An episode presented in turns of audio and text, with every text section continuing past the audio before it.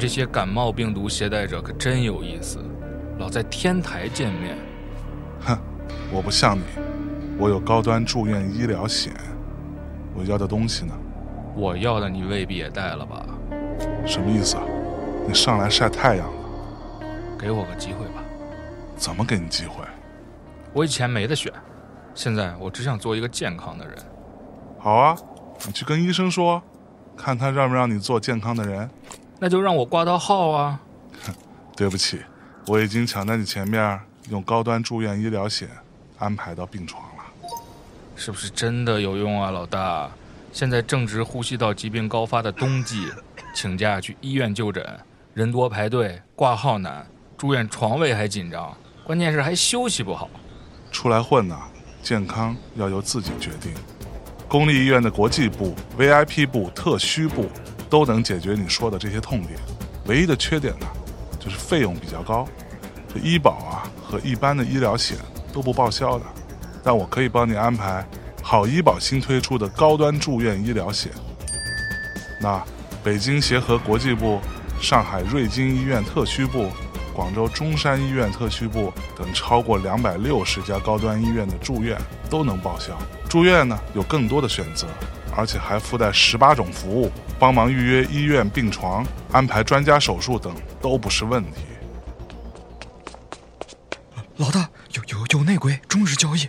慌什么？一点小事就沉不住气。让我说完。预知更多好医保高端住院医疗险的详情，可自行前往支付宝搜索“好医保高端”进行查看。我跟你说，行走江湖啊，能用保险解决的问题，一般都不是问题。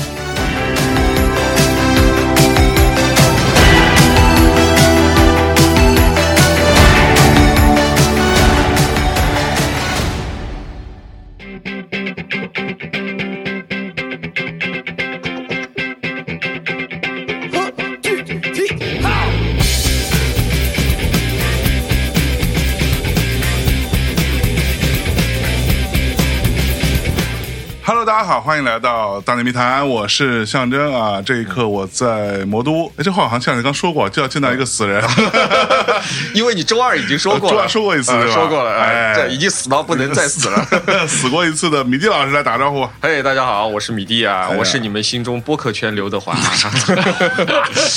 啊，米蒂老师最近这个美的收容所是吧？嗯啊风生水起啊，弄可得说哎呢嗯，昨天去参加象征的这个节目，都还有女粉，年轻的女粉呦呦呦呦把我认出来，她说：“哎，你好，我是米蒂。”啊，不不不不对不对啊，她说：“然你后好，哎你就说你好，我是刘德华，啊，你好你好，我是刘德华。对”神经病。呃对啊，除了我们俩之外呢，今天还有一位老朋友啊，是我心目当中非常重要的一位书法家，同时也是我们这三个人当中只有你没来过，没来过什么玉兔岛，玉兔岛哦，啊那。那下次应该找我 呀。是啊对吧在玉兔岛上大展身手，对同时啊，他完成了这个玉兔岛所有的艺术装置、哦这个部分的这个书写的，嗯，著名是的吧朱继英老师，哇，鼓掌鼓掌！嗨，鼓掌大家。好，我是朱金一朱老师怎么自己有一个自己的播客啊？ 啊，现在惭愧惭愧，你这说说人数 嘛，是越听越少，嗯，不怕不怕。播客叫啥嘛？叫南门精神，南门精南神门精神南啊门，精神南南门啊，对对对南门精啊，神我听过啊，第一期还是第二期就邀请了陆荣之老师嘛，对对对吧？好那你看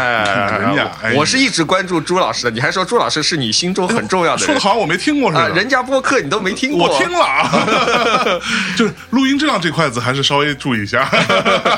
对，啊，不过今天啊，我们三个人聚在这里呢，今天不是这个要聊什么艺术啦，嗯什么虽然我们有这么大的艺术家在这里啊，但是而且如果对于朱金老师的过往生平有所不了解的话，可以去听我们早年间有过一期啊，跟朱老师专访，专很多专访很多年对，那个好像那时候还没有疫情，嗯，没有应该是没没有有疫疫情，那就应该一九年一九年的时候九一八一九，嗯对就跟朱老师聊过一期了，在那然个后日航酒店，我 还记得，对 啊很吧？多很多粉丝认识我就是通过听你们的啊，是不是啊？呃对对对对，嗯哎呀，你看看，真好惭愧惭愧惭愧。今天我们三个人坐在这里呢，既然到上海啊，我就突然想到有一个节目好久没有聊过了，有很多人都在催更啊，嗯我也经常碰到说，哎，那个什么时候更啊？我跟你讲，催更最多的两个节目嗯嗯，啊，除了杨凯的节目先放一边，那个是属于纯私生饭行为。嗯 啊，催更最多两个节目，一个呢是《香菇王》嗯嗯啊，但是因为老倪呢人在柏林哦啊，他已经移民去了德国哦，啊，所以他回来中国的时间呢没有那么多。上次回来也没赶上，老王也没在，去参加综艺去了嘛。然后另外一个被催更比较多的，其实就是中年男人的悲歌。哎我还是吗啊哎哎我还以为是这个大内密谈美男子选拔大赛呢，哎， 哎看到这个节目，有这个节目应该没有你 吧？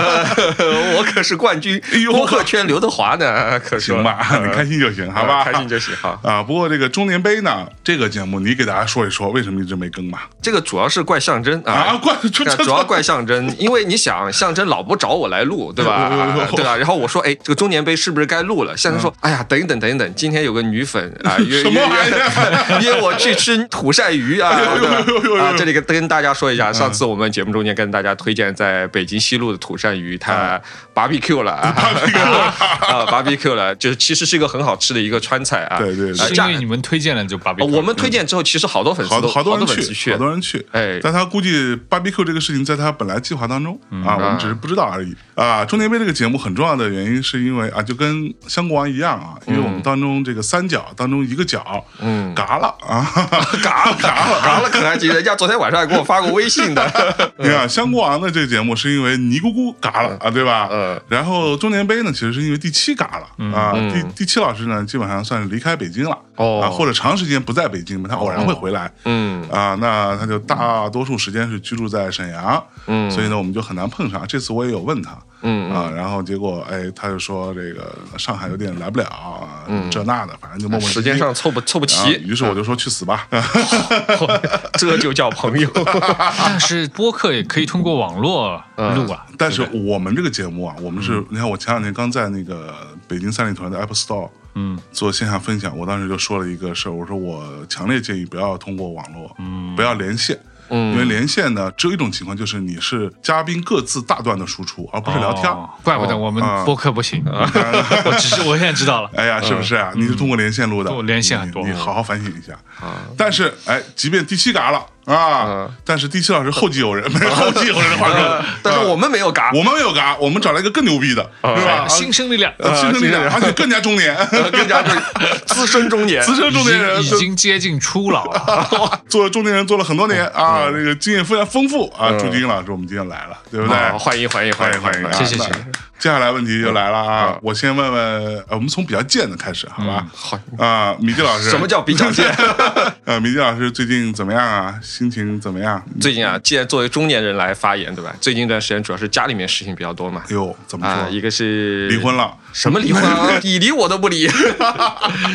对，没没没有没有没有没有，因为家里面有小朋友嘛，今年上小学嘛，相对来说是一个大事这个小朋友他考小学这个事情，之前米蒂也聊过，啊。哦我对，听过。对吧？然后嗯对当时说那个小学巨牛逼，啊活牛逼啊，怎么怎么难？ 结果哎，他们家小孩儿呃啊，米野上了老师啊，考哦上了。考上了，哇，真的棒棒的哎，比其他爸优秀太多，啊，真的其是实。考上嘛，觉得也就是那么一回 事儿， 对吧？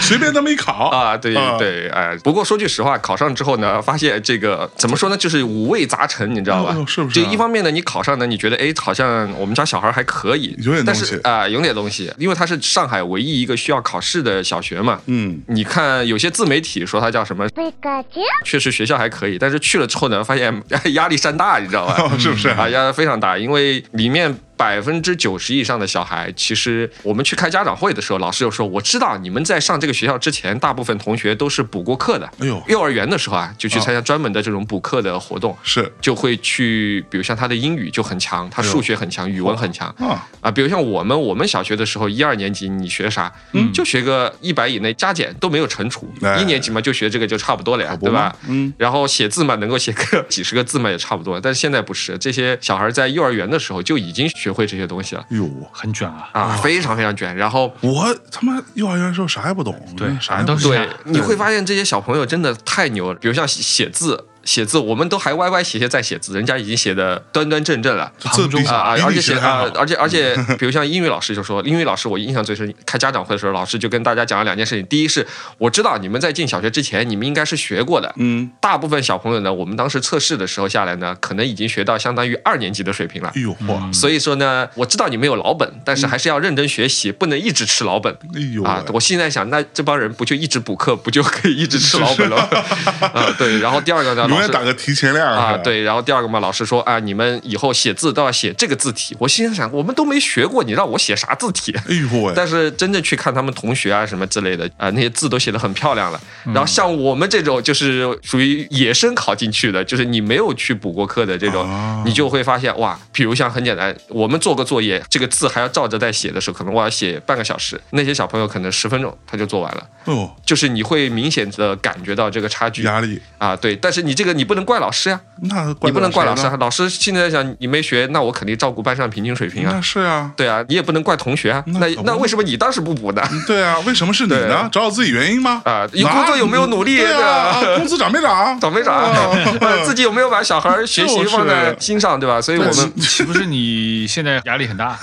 啊，对，其实上小学嘛，它其实跟之前我在也在这个节目里面讲过嘛，嗯，它还是积分制的嘛，哟，就是比如像今天啊、老师不叫考试吧，一个小测验，如果你完成了，就给你加五分，嗯啊，你没有完成就没有分。以前幼儿园是这个分可以换什么口香糖啊、 贴纸啊，现在不是，他们就拿一个榜，把大家的这个每个小朋友有一个头像，然后把这个积分贴在这个上面。这个头像是一个插画吗？还是不是，就一个就照你自己的照片，难道不应该画一个卡通的形象呃，吗？这个不重要。然后你，就是于排是名了，于是你就能看到，它也不叫排名吧，就是它，因为它没有按照排名谁最高到低，但是你每个按照人你字能字看母到，顺序啊，呃，就比如像象征的这个头上，可能就只有两朵小花。哎呦啊啊，朱老师的这边可能八个月亮哇啊，然后我去呃然后那这压力个太大了我呃，操象征心想，哎呀，哎呀哎我今天可不能玩了，对吧？回去要苦练这个字了，对吧是。，但是你要想想，如果论练字这个事儿啊，我啊练到啥时候能够跟朱老师一样？这事 儿这辈子没戏呃了，还是算了 吧，算了吧，还是算了，对算了，算了，还还不如直接去抢朱 老师，是吧？是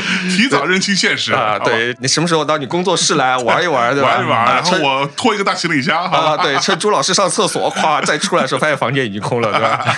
对我我去过朱老师那个 studio 的，你就他们这么干的是吧啊，一一层楼啊，有一个角落里，啊，有一个房间里面全是朱老师画的画，嗯，啊，有一个房间里面全是各种各样的字啊，有一个房间还是朱老师做的各种各样装置啊、雕塑啊，所以你一个行李箱是不够的。哦， 他当时去的时候行李箱就带小了， 嗯是不是？对，放不下，你知道吗？朱老师都上了一个大的出来了，哎我这边都还没放完， 你知道那 吗？你得弄一个大货车，呃是吧大货车带对带一搬家公司去。 啊，对对对对对对，所以现在小朋友他这个学习嘛，你就需要花更多的时间去跟他一起攻克这些东西，哎对吧？啊，要监督他练字啊，还有很多学习习惯啊。本身我们就是属于这一年里面比较小的，我们是八月份的嘛，本身我们就属于比较小的，所以比较大的是几月份？比较大的应该是九月份的呀。就前一年九月份，哦其实他接近比我们大一岁大一嘛，岁哦啊，他心智上其实也比我们会成熟一些，啊，对，然后慢慢的吧，反正这个阶段肯定也要家长陪同嘛，做作业啊，比如像你让他做一个卷子，他可能会忘记一道大题、两道大题不做啊对，我忘记是怎么回事，我呃那故意的吧？嗯我跟你讲，超级搞笑。我、我们之前让他去一个朋友他们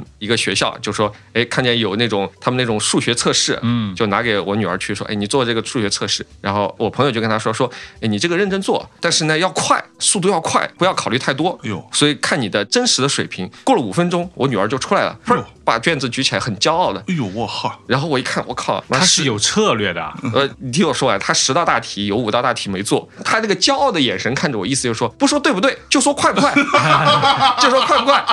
呃然后我说快倒也挺快，我说这还有几道题没 做。哦，他说哦，原来有题没做，又去做，哎做了一分钟。我本来还心想，那你回去至少你还要跟刚才差不多的题。是啊过了一分钟思考一下又出来了，哎呦，啊，做完了。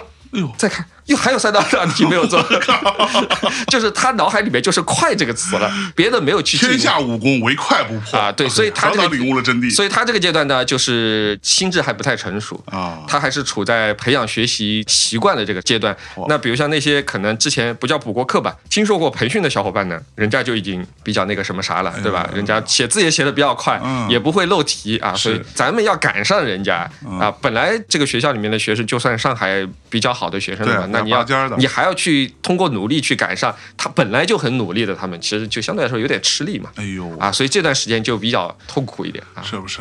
小朋友特别焦虑，你知道吧？特别特别焦哦虑，，他焦虑，他焦虑啊嗯，而且 他还知道焦虑，那哦他那么快，不是那那个快那个是到朋友那儿去做个数学测试看看能力嘛。然后这段时间不是很多小孩生病嘛？哦，对，啊，对，然后生病的时候，你们不是看到那个新闻里面，这帮小孩不是在一边挂盐水一边做题嘛？嗯啊，这其是实这真的吗？啊，当然是真的了。你去儿童医院去看吊水的时候，有小孩在做作业的哦，真的哦。啊，对，现在小朋友到这个程度啊！哎，我们小时候真没有这个程度啊！哎呦，我这操这个据新说闻现在那个露营那个推车，呃，已经卖爆了，哎就对专对门用来吊水。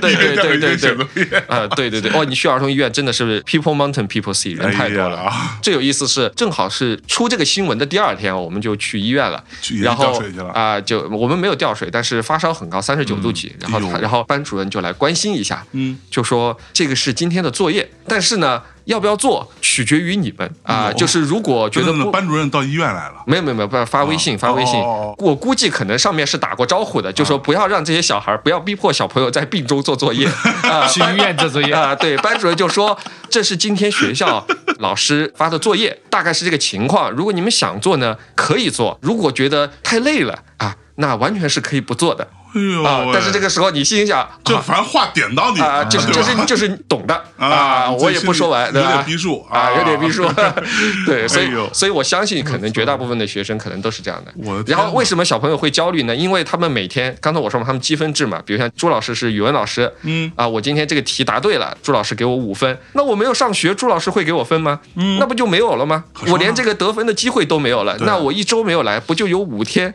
相当于二十五分的机会就没有了吗？那我不就落后了吗？是啊，那所以焦虑到不行，你知道吗？他说：“爸爸，我想去上学。”哎呦喂，压力山大， 对吧？哎呦，太难了，这段时间就在搞小孩的那这个。他的焦虑给你了吧？那当然了，对我的。天然哪后那天我不是说他这个学习习惯没养好嘛，有一天跟我说：“哎，爸爸，我有个作业本找不到了。”啊，然后我们就找找找，把其他作业做完，但这个作业本没找到啊。于是我就说：“可能你忘在学校了吧？”嗯啊，他就去睡觉。结果好，突然他外婆在餐桌上找到了。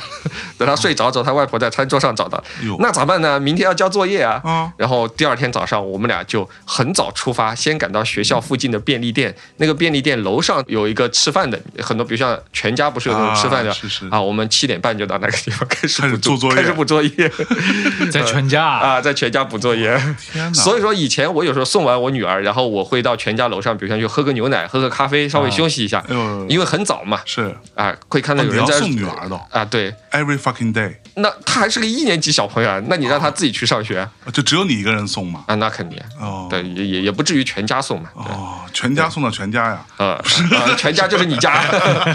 现在这个我的中年杯就开始进入新的阶段了，哎对吧呦喂，嗯我天哪！还好最近不用买房了，对吧？是对是暂停买房暂停买房 啊以前买房是一个话什么叫他妈题，的大话题，对什么吧？叫垂死病中惊坐起啊？还有他妈作业没写齐 嗯什么之类的 啊？那朱老师呢？你啊对对对哎，你有这种困扰吗？我现在还没有啊，但是我已经开始收听米蒂老师关于孩子的事情，因为我老婆怀孕了。哦，哎呀，你看对以前我从来不听这种节目，我一听想米说蒂在什讲么我的鬼女儿什么什么，对哎，没劲。没上劲班去了，一点都不牛逼是吧？不对如听杨凯，对呃对对对 哎呦，对， 我做个铺垫啊。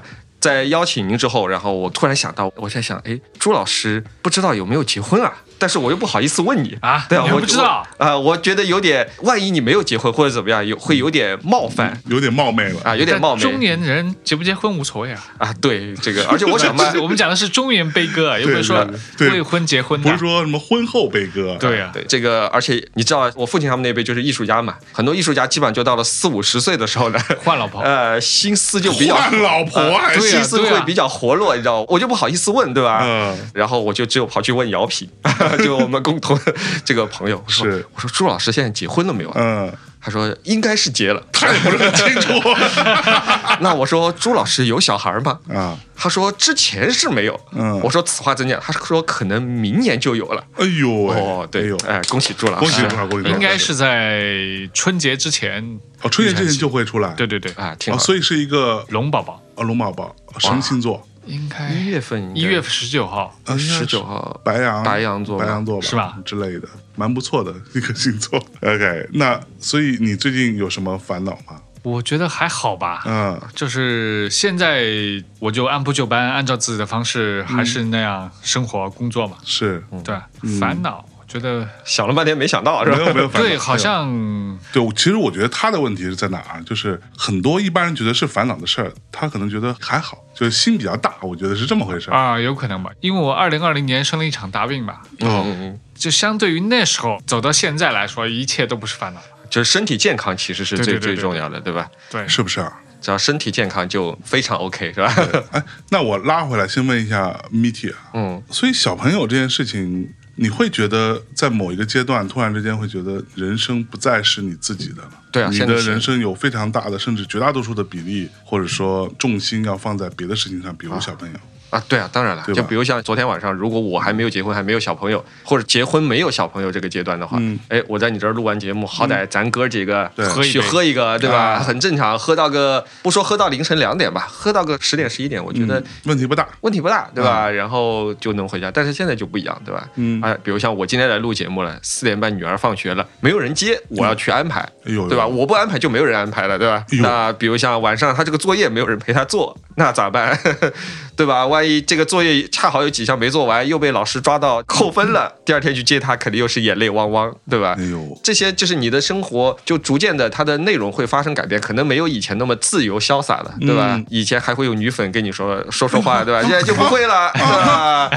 对你吧？这做节目的动机太不纯了，我跟你说，不可将给你除名了。是吧？ OK 长相已经不重要了。长相不重要啊！对我，哎，我真的觉得朱老师说的很对。我觉得到到咱这个年了龄过了四十以后，长相就不重要了，啊，那重要的是什么呢？你觉得？重要的是魅力啊，哎呦我也觉得。那过了四十不都很油腻吗？呃油腻也是一种魅 力啊。油腻也是魅力啊！对哎啊我靠，哎有人喜欢吃素菜有有人，还有人喜欢就喜吃欢火锅嘛？哎呃，总有口味重的是吧？呃，还有人喜欢吃肥肠 嘛？我 你就是那肥上肠知。地理，下知天文， 呃，对啊，我的天哪！那所以朱老师，你有过什么时候你会就稍微怀疑一下啊？那我比如说没有孩子啊，或者什么的，就是在你没有孩子的时候，会有一种缺失啊，或者那种呃，以前我从来没有这个问题，嗯就是在我生病的时候，对，哎，就你生病这个事儿，其实对你来说影响真的蛮大的。非常大。嗯对，快我展开差跟不大家说说多。是一部重生哎呦，相当于什么重生之什么什么 什么，我感觉剧本一模一样的。是吗？重生之我来写书法的，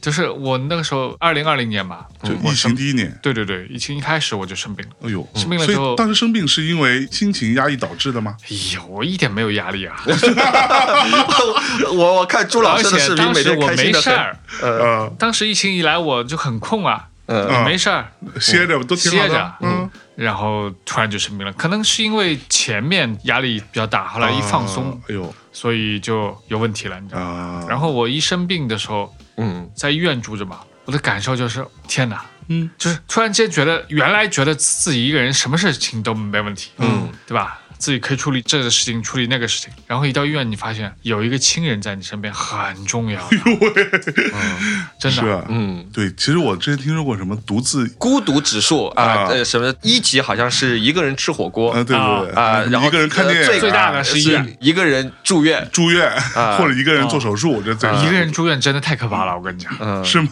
啊，太可怕了。而且就我们这个年纪，其实父母年纪也很长了嘛，对，而对且啊就是很我高了刚生病这个的时候，我不能把我生病的事情告诉我父母，因为我怕啊，他们年龄大了嘛，受不了，受不了嗯啊，所以说我就只能不能告诉他们，还得瞒着他们，嗯嗯，还得住院。哎呀，幸好当时有我现在老婆照顾我，没有她照顾我，我不知道这个事儿事情怎么这个样。坎儿不一定过不得去了，是吧对对哇，天这哪这这个背后是这样的故 事，啊，你怎么突然间八卦了起来？这个屌 人，哎没有没有没有，所以说你问我什么时候想到就是说没有小孩儿嗯嗯这个问题，我那时候想，哟，我那时候就想，好像是应该有个孩子，是不是？要要要留下一点是吧？是至吧少有一个人可以给你签字啊。哦，这个我天，对，啊，嗯，因为我当时和我老婆还没有结婚，啊，啊他然是后没有资格签字的，，对他没有资格签字，嗯还有我父母在外地，嗯，对吧？我身边周边一个至亲的人都没有，哎呦，啊哎呦，然后你就一个人住院，嗯，那签字怎么办？你自己签，后来没有签字，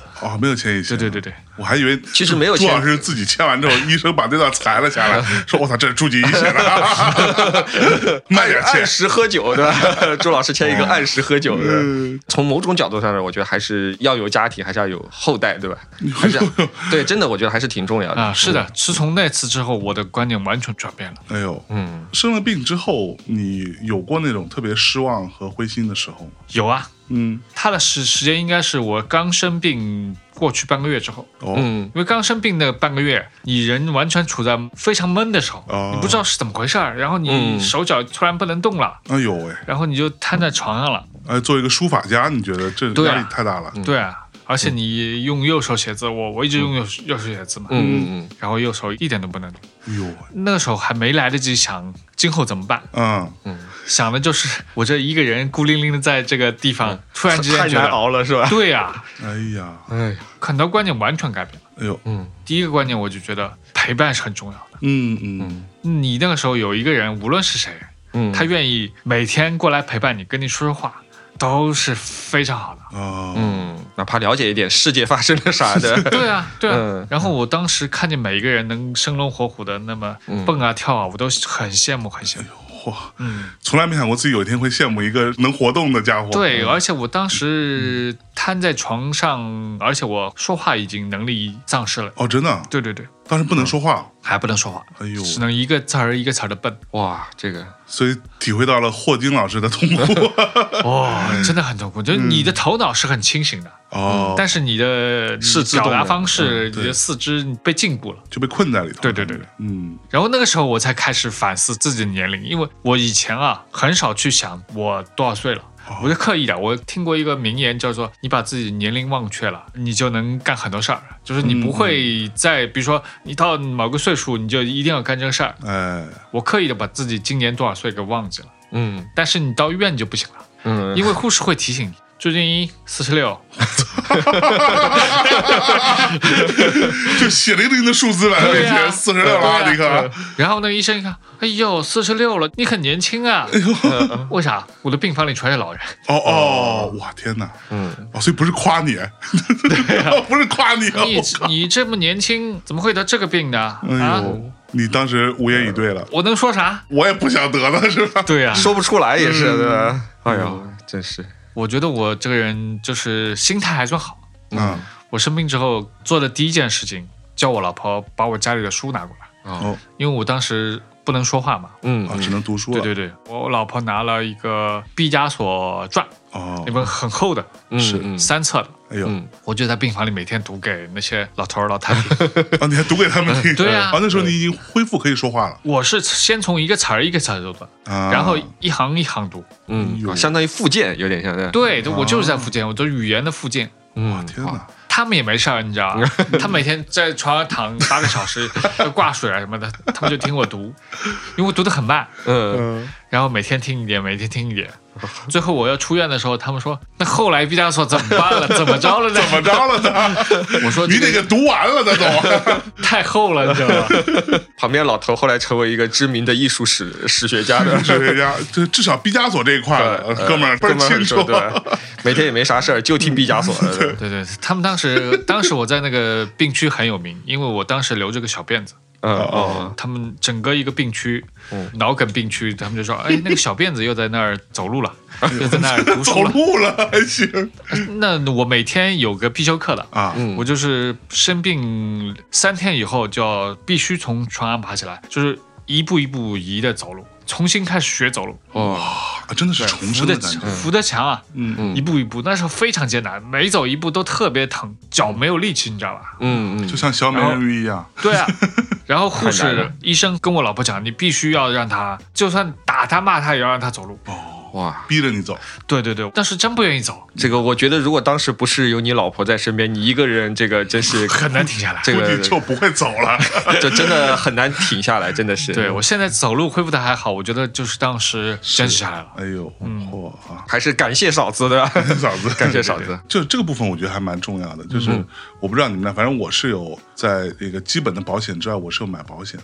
嗯你们有吗？有啊 有对吧有有啊有，嗯保险其实能 cover 一些的。啊，可以可以。嗯嗯我其实真正买保险的时候时间不算很长，啊哈因为我后来自己做了公司才买保险的啊，啊，在没做公司之前没没有。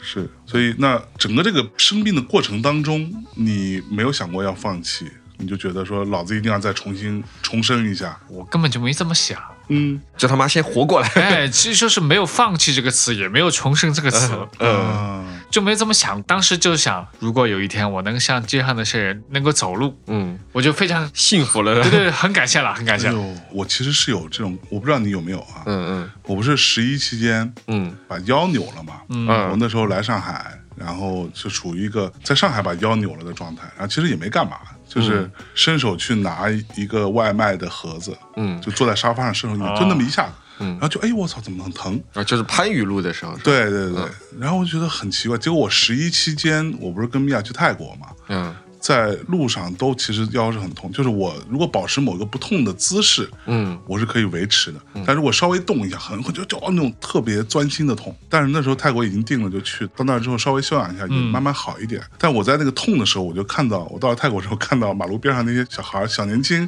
嗯，那种跑来跑去打打闹闹，我很想活络是吧？妈的，好羡慕 啊！没想到自己有一天能够羡慕他们，就可以这么完全没有顾忌的这么扭动自己的腰肢。嗯哎你没知有道吗？去泰国去做正骨嘛？我不敢啊，谁知道他们对他们靠不靠谱啊？我操！嗯，哎，这个插个话，我以前在泰国正过骨，就是他从背后抱住你，然后突然一扭顶你的腰，啊，然后你就听见那个脊柱咔咔咔。哎呦，哇！我当时心想，其实你应该是很爽，但是我第一次去做，我就觉得好紧张，我想是不是这下完蛋了？ 从听此见就瘫 啊、了。对，就听见这个咔咔的声音。但是确实正骨震了之后，我去的那家应该是正规的，然后就是哎震了之后就会很嗯正舒服。规的还行，啊、我我的意思是，它正儿八经就是那种有点像医医学的那个东西啊。啊有有有有，对你刚才说这个，我就想，我也嗯有类似一个经历，就是这个事情说来很搞笑，就是有一天早上我一起来发现自己落枕了，啊但是落枕其实是很轻的，跟你们比起来是一个很轻的，但是呢，就突然脖子不能动 了，然后我心里想这个可能就是受寒了或者怎么样，嗯然后我就去等了两天，这个就越来越严重了，就是是以前只是不能转动，现在是不能低头，不能抬头，嗯那咋办呢？我就先去找了个按摩，按摩了之后也没用，嗯，我就跑去找艾灸，哎呦，不是说中医比较牛嘛，嗯，对吧？艾灸，然后按摩也属于中医啊。啊、然后他那个艾灸呢也很雷，我发现现以前我小时候看那个艾灸是一个管子这么粗的一个一个东西棍。棍状物，啊、对着你熏。以前的这种艾灸呢，它是这种狙击枪的方式，现在呢是完全是加特林或者是大炮的方式。它就贴是在你身上了，它就是一个巨大的，大概可能直径有四十公分左右这么大的一个桶，直接就对着你的背，无差别的攻击。我然靠，这后么狠啊！啊，然后给你做艾灸，然后你给就人家躺轰了，感 啊， 觉烘了啊，对，然后你就对躺在那儿，烘成渣渣然后呃，浑身上下就散发着艾草的味道。但是烘过两次之后还是没有用，就是脖子还是越来越不能动。是然后那段时间就是睡觉也睡不好，吃饭也吃不好，干啥都不给劲儿，持续了很久嘛。持续了一个多月。我去，然后后来我都在想，要不要去医院看看骨科啊什么之类的。嗯嗯，那个时候我老婆还不在我身边，那咋办呢？对，也是只也能是换也一个是。老婆，没没没没啊你看这这，没有没有没哎，有没米有，娅总听到这里对吧？今天象征已经提了两次这个句话了，对吧？我是在点你们俩呢。哎呀，没说我自一到己，四十就想啊， 对，换你老婆啊，你们这些对啊，呵 呵，对。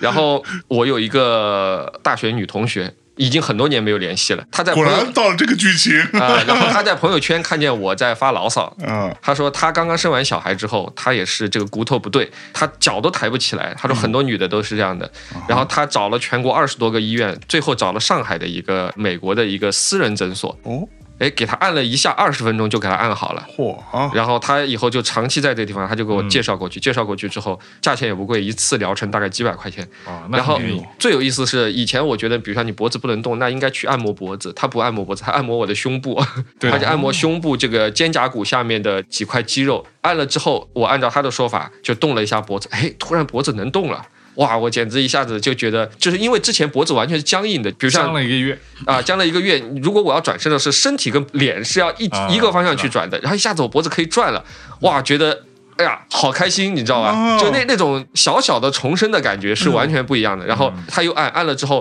他上午给我按了大概两个小时。下午我就全恢复了。哎呦，哇！我就介绍我所有的朋友，只要我说落枕了或者你们哪里不舒服，我都介绍到这家去那。你他妈上次不啊？上次你不知道我，上次我不知道，，上次你不是去泰国吗？而对吧？嗯，哈哈，啊欲言又止欲啊，言又止呃啊我去干嘛？我去他妈，我也正规的好吗？ 啊，是吗？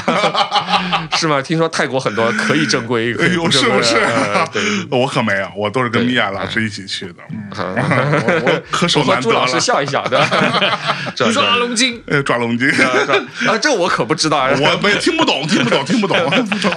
哎，朱老师，那你你是等于说有点类似于从鬼门关走一对遭的对感对觉是吗？对那你还记得那个时候的鬼门关的状态吗？我其实并没有失去意识，哦最痛苦的就是不能动，哦，我脑袋完全是清醒的。这是更痛苦。对我一直写书法的，那天早上我用手在院里写签名的时候，嗯，我就手就不听使唤了。嗯，他那个字写的很小很小，我也很奇怪，我不知道为什么会写的那么小。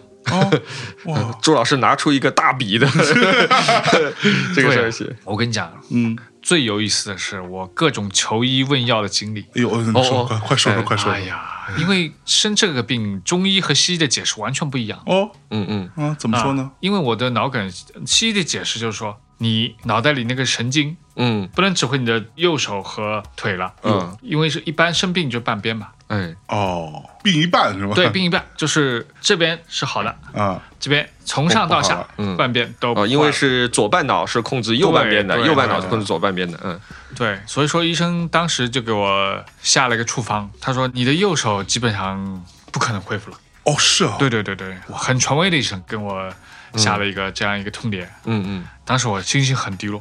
就是有点心如死灰的感觉。对对对对，哇，我操！那你有没有跟医生说，我还得抢救一下？因为我是用右手写书法的，这是我的工作跟哈。他说了，他说嗯啊这个现代医学已经无法攻克这个功你能。是挥起右手给他个大 逼的吗？ 你再看看说一遍你看你看看这是啥 的？天对哪，！但是到了中医这边，他的嗯解释是完全不一样的，你知道吗？嗯嗯他的解释就是说，其实你脑梗之后是因为脑部缺血而引起的，你的右边的神经全部收缩了。嗯，哦，你只要在一个月之内找到能帮你医治的医生，一个月之内你就能完全恢复，哎呦，就是一个月之内打通任督二脉，这差不意思多吧，是吧？哈，差不多，他那就那把你他是这个医生吗？给你下这个诊断的这个中医生，他是这对个对，他是这个医生啊，他是这个医生哦，对他可以的。啊我找到他的时候已经是一年半了，哦，你看你晚还了，完还有了这种完了说法啊？对哎呦喂哇因为他自己治疗过很多嗯人都治好了，只要他在规定时间内，哦，，那我们这里可以公布他的名 字，不呃用造不用造福广大粉丝朋友们。哦所以是可以恢复的。可以。哦，他用什么方法恢复呢？他就是很简单，用两只手，给你按摩按按摩，然后注入内力， 按的时候你会鸡飞狗跳，会 很痛哦是吗？非常非常痛。哎你呦，看我手上现在那个，哦哇，都按破了！对我去， 我的天，这个医生可能是有内力 的。有有内力，有内力。对，所以我求医之后，我发现这个世界对于很多东西的认知千差万别哦。对对对对对，嗯还真是。就像那个谁嘛，之前我不是讲过王涛嘛，啊，他非典那年嗯结束之后，他是就是面瘫还是什么之类的，啊，一样的，半边脸不能动了。对 那时候特傻逼。有一天早上起来，因为那谁不也是半边脸不能动嘛，那个北野武。嗯，所以呢，北野武笑起来就感觉特坏，因为他就感觉皮笑肉不笑，因为他只有一半笑，你知道吧？嗯有一天早上起来，王涛说：“哎，你看我牛不牛逼，像不像北野 武？”我说：“大哥，你这个可能得去医院看看，你这个事儿，我觉得稍微得严重。”真的吗？嗯我说：“你现在什么感觉？”他说：“我就是左半边脸稍微有点麻，嗯，感觉好像没有太多的知觉啊、什么之类的，就不太能控制。”我说：“你赶紧去医院看一下。”那时候我跟他俩合租房子嘛，还很小。他后来去医院看的时候，他先看的西医嘛，西医的做法就是给他什么打各种针啊，后来开始上各种激素。嗯，所以他就变得非常胖，然后就开始长很多痘儿，你知道吗？那时候他巨胖，他现在痘也挺多的，我感觉。就他可能那个时候遗留下来面的吧。瘫如果让中医治，很好治的。对，是啊然后他等于说到后来实在是西医就开始上激素，他就已经有一天给我看，那时候他爸妈后来也开始来了，嗯觉得好像这事情有点严有点重了严。重，哎，确实，对啊，然后他就给我看他的整个后背都长满了青春痘，到这种程度了。嗯，很严重我靠。然后我说你这个真的是有一点夸张啊。然后他就后来说试试看中医，就看中医给他做针灸什么的，很快就好了。嗯我们不是鼓吹中医一定是对的，嗯或是科学，这这这些都只是非常个例啊，非常个嗯例。对，但是导致的结果就是他最后是中医给他治好了。我自己身上也有类似的一个经历，就是我以前我在二十多岁的时候，甚至到三十岁的时候，我差不多每到三四年，我身上会发呃一种疹疹子子，叫玫瑰糠疹。它长出来之后，它就像一朵朵的这个玫瑰花一样，然后一长是全身长，腿上长，身上长，背上长，脖子上也长。长了之后呢，就全身很痒很痒，但是你不能挠，一挠呢，它破了，它就会长得更厉害。破了就会流水，啊，破了会流水，然后就特别特别难受。然后我第一次长的时候，就一长长了一个多月，而且我长的时候都是这种季节变化的时候，就比如像秋天和冬天交接的时候，然后气候一变，我身上就长这个。然后我第一次去看的时候，那个时候我印象最深，去上海一个叫曙光医院去看，我衣服一撩起来，人家一看说你先去查一下有没有梅毒， 然后然后我说是很可怕的。哦，对真的吗？啊，对，大家可以去网上搜一下，但是要有心理准备，就是确我实确天哪确实很可怕的。啊然后你去查了，哦然后果我心想果然有梅毒。啊，放屁，然后然那后个已经是梅毒晚期了，呃， 去查查了之后，我心想想，就是我这段时间没有这方面生活，怎么会有这个 呢？然后不好说， 不啊好说对吧啊不不一定啊对啊，查了之后当然没有。 到这个时候，我跟朱老师就有微微一笑， 相视一笑。传播渠道不一样。啊，呵呵， 然后他就说没有没有梅毒，梅毒是阴性的。然后他就说，那你这个一定是玫瑰糠疹。玫瑰糠疹呢，他说也没有什么特效的药，他给我开了那个炉甘石，就是一种有点让你不那么痒的药。对，这是我妈经常开的药，对，然后你是涂不是你其实涂在身上之后呢，它干了之后，其实就像涂了一层白色的颜料一样，只是比较淡的它白让色的你颜，不那么敏感。让你不那么痒。啊，然后这个病呢，它网上我也去查，他说这个是自愈性的，就是你他自己会好啊但是你就是理论上就说治不好的，啊，理论上就治不好，看你自己的看你免免疫力。免疫力，对你对免疫力能够变强点儿就可以好。对啊，然后那段时间呢，我不是还在金融机构工作嘛，然后每天加班，这事儿免疫力就好不了，对吧？那那怎么办呢？哎，这个时候奇迹发生了。有一天我上淘宝的时候，我就搜这个玫瑰糠疹，嗯，搜到有一个那个时候在淘宝上还能卖中药的，它上面讲叫什么竹林女科玫瑰糠疹的一个什么药，我心想等啊等，女科这个名字叫竹林女科，啊，但是她是我听她这个上面讲的故嗯事，大概意思是说是一个懂药的一个女医生，哦然后给大家来开药啊，并不说只开给女的了。哦然后我就买了这个，按照她的说法，然后就用来泡澡，哎呦，就泡好泡了。两次就好了。嗯，然后过了三四年之后又发了，然后我又买她这个药，又又好一次就泡好了。嚯，然后我就觉得这个药真好。后来的时候，我弟弟，我有个表弟。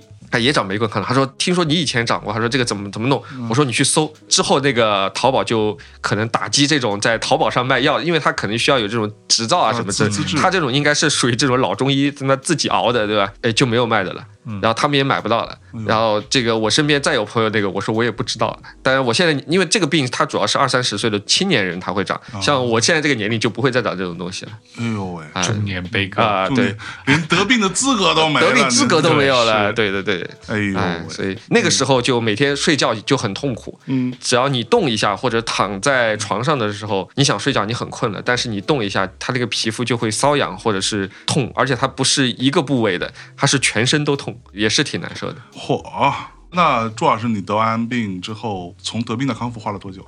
康复其实现在还没有结束。还在继续？嗯对对对，我到现在三年了吧？哟，嗯，我我记得你生病过了半年。然后，因为我不知道你生病嘛，啊你生病过了半年，然后我去那个未来宝去看你，啊然后那个时候感觉你好像走路还稍微有一点那你个说在松江那边啊，说未来宝啊，对，嗯好像你刚刚去没几天，然后我去、哦我去你对那对儿对对玩的时候，对我然后刚然后那个时候好像恢复还不是挺好。对，但是上次你和苏老师找我去那个什么艺术市集市集的时候，我对嗯感觉你哎整个人的状态就比对前的对其它恢呃复之前好很很缓慢多，很缓慢。嗯，是？吧？那你有比如说改变作息啊，或者说一些饮食啊、运动啊？哎呦，说到最大的悲歌，就是医生给我下了判决书，他说你今后跟肉食类的这些东西肉也不能吃了，就拜拜了。哦，真的啊，他说你可以吃啊，嗯但是你尽量素的要多吃。他第一次跟我讲说哎你少吃肉，嗯然后后来我又又去复查嘛，嗯，复查他一摸我脉，他说，哎呀，你昨天晚上吃的猪肘吧？我去， 这么这么准吗？所以网上说嘛，中医面前是没有秘密的。对，所以昨晚真的他吃了问猪 我，我肘。不是关照你了吗？叫你别吃啊，你怎么又吃了？那忍不住啊， 忍不住啊，馋呀！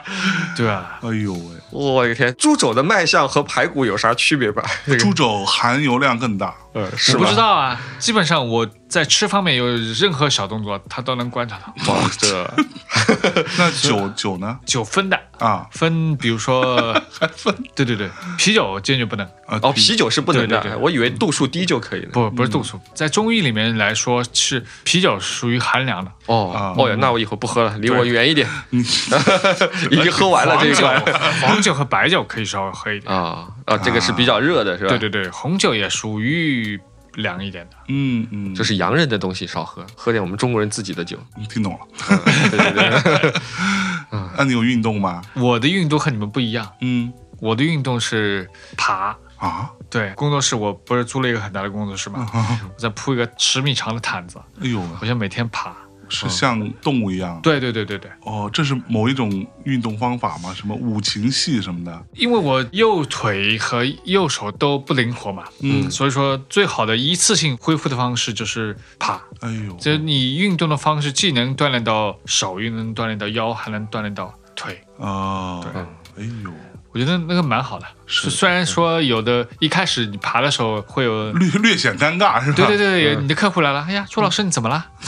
健身啊，对，健身啊，这然后到个现在我已经完全没 有一边爬着一边跟客户对对聊对着。啊，你好，你好，好，好先坐吧。 啊啊，现在啊对，然后爬着爬着，不是你说那个小李，你去帮我倒杯 水，哎呦喂，完全没有那个顾忌了。是说这个新的普拉提， 对某一种。， 对啊，那你就是右手不能写字，你要换到左手，对对对，就这个是一个痛苦的过程吗？嗯你这么多年这个不痛苦。不痛苦啊？对，因为我其实应该来算是我左手应该小时候有一点点天赋的，哦，就是稍微动一动，嗯用剪刀啊、用刀啊都用左手的。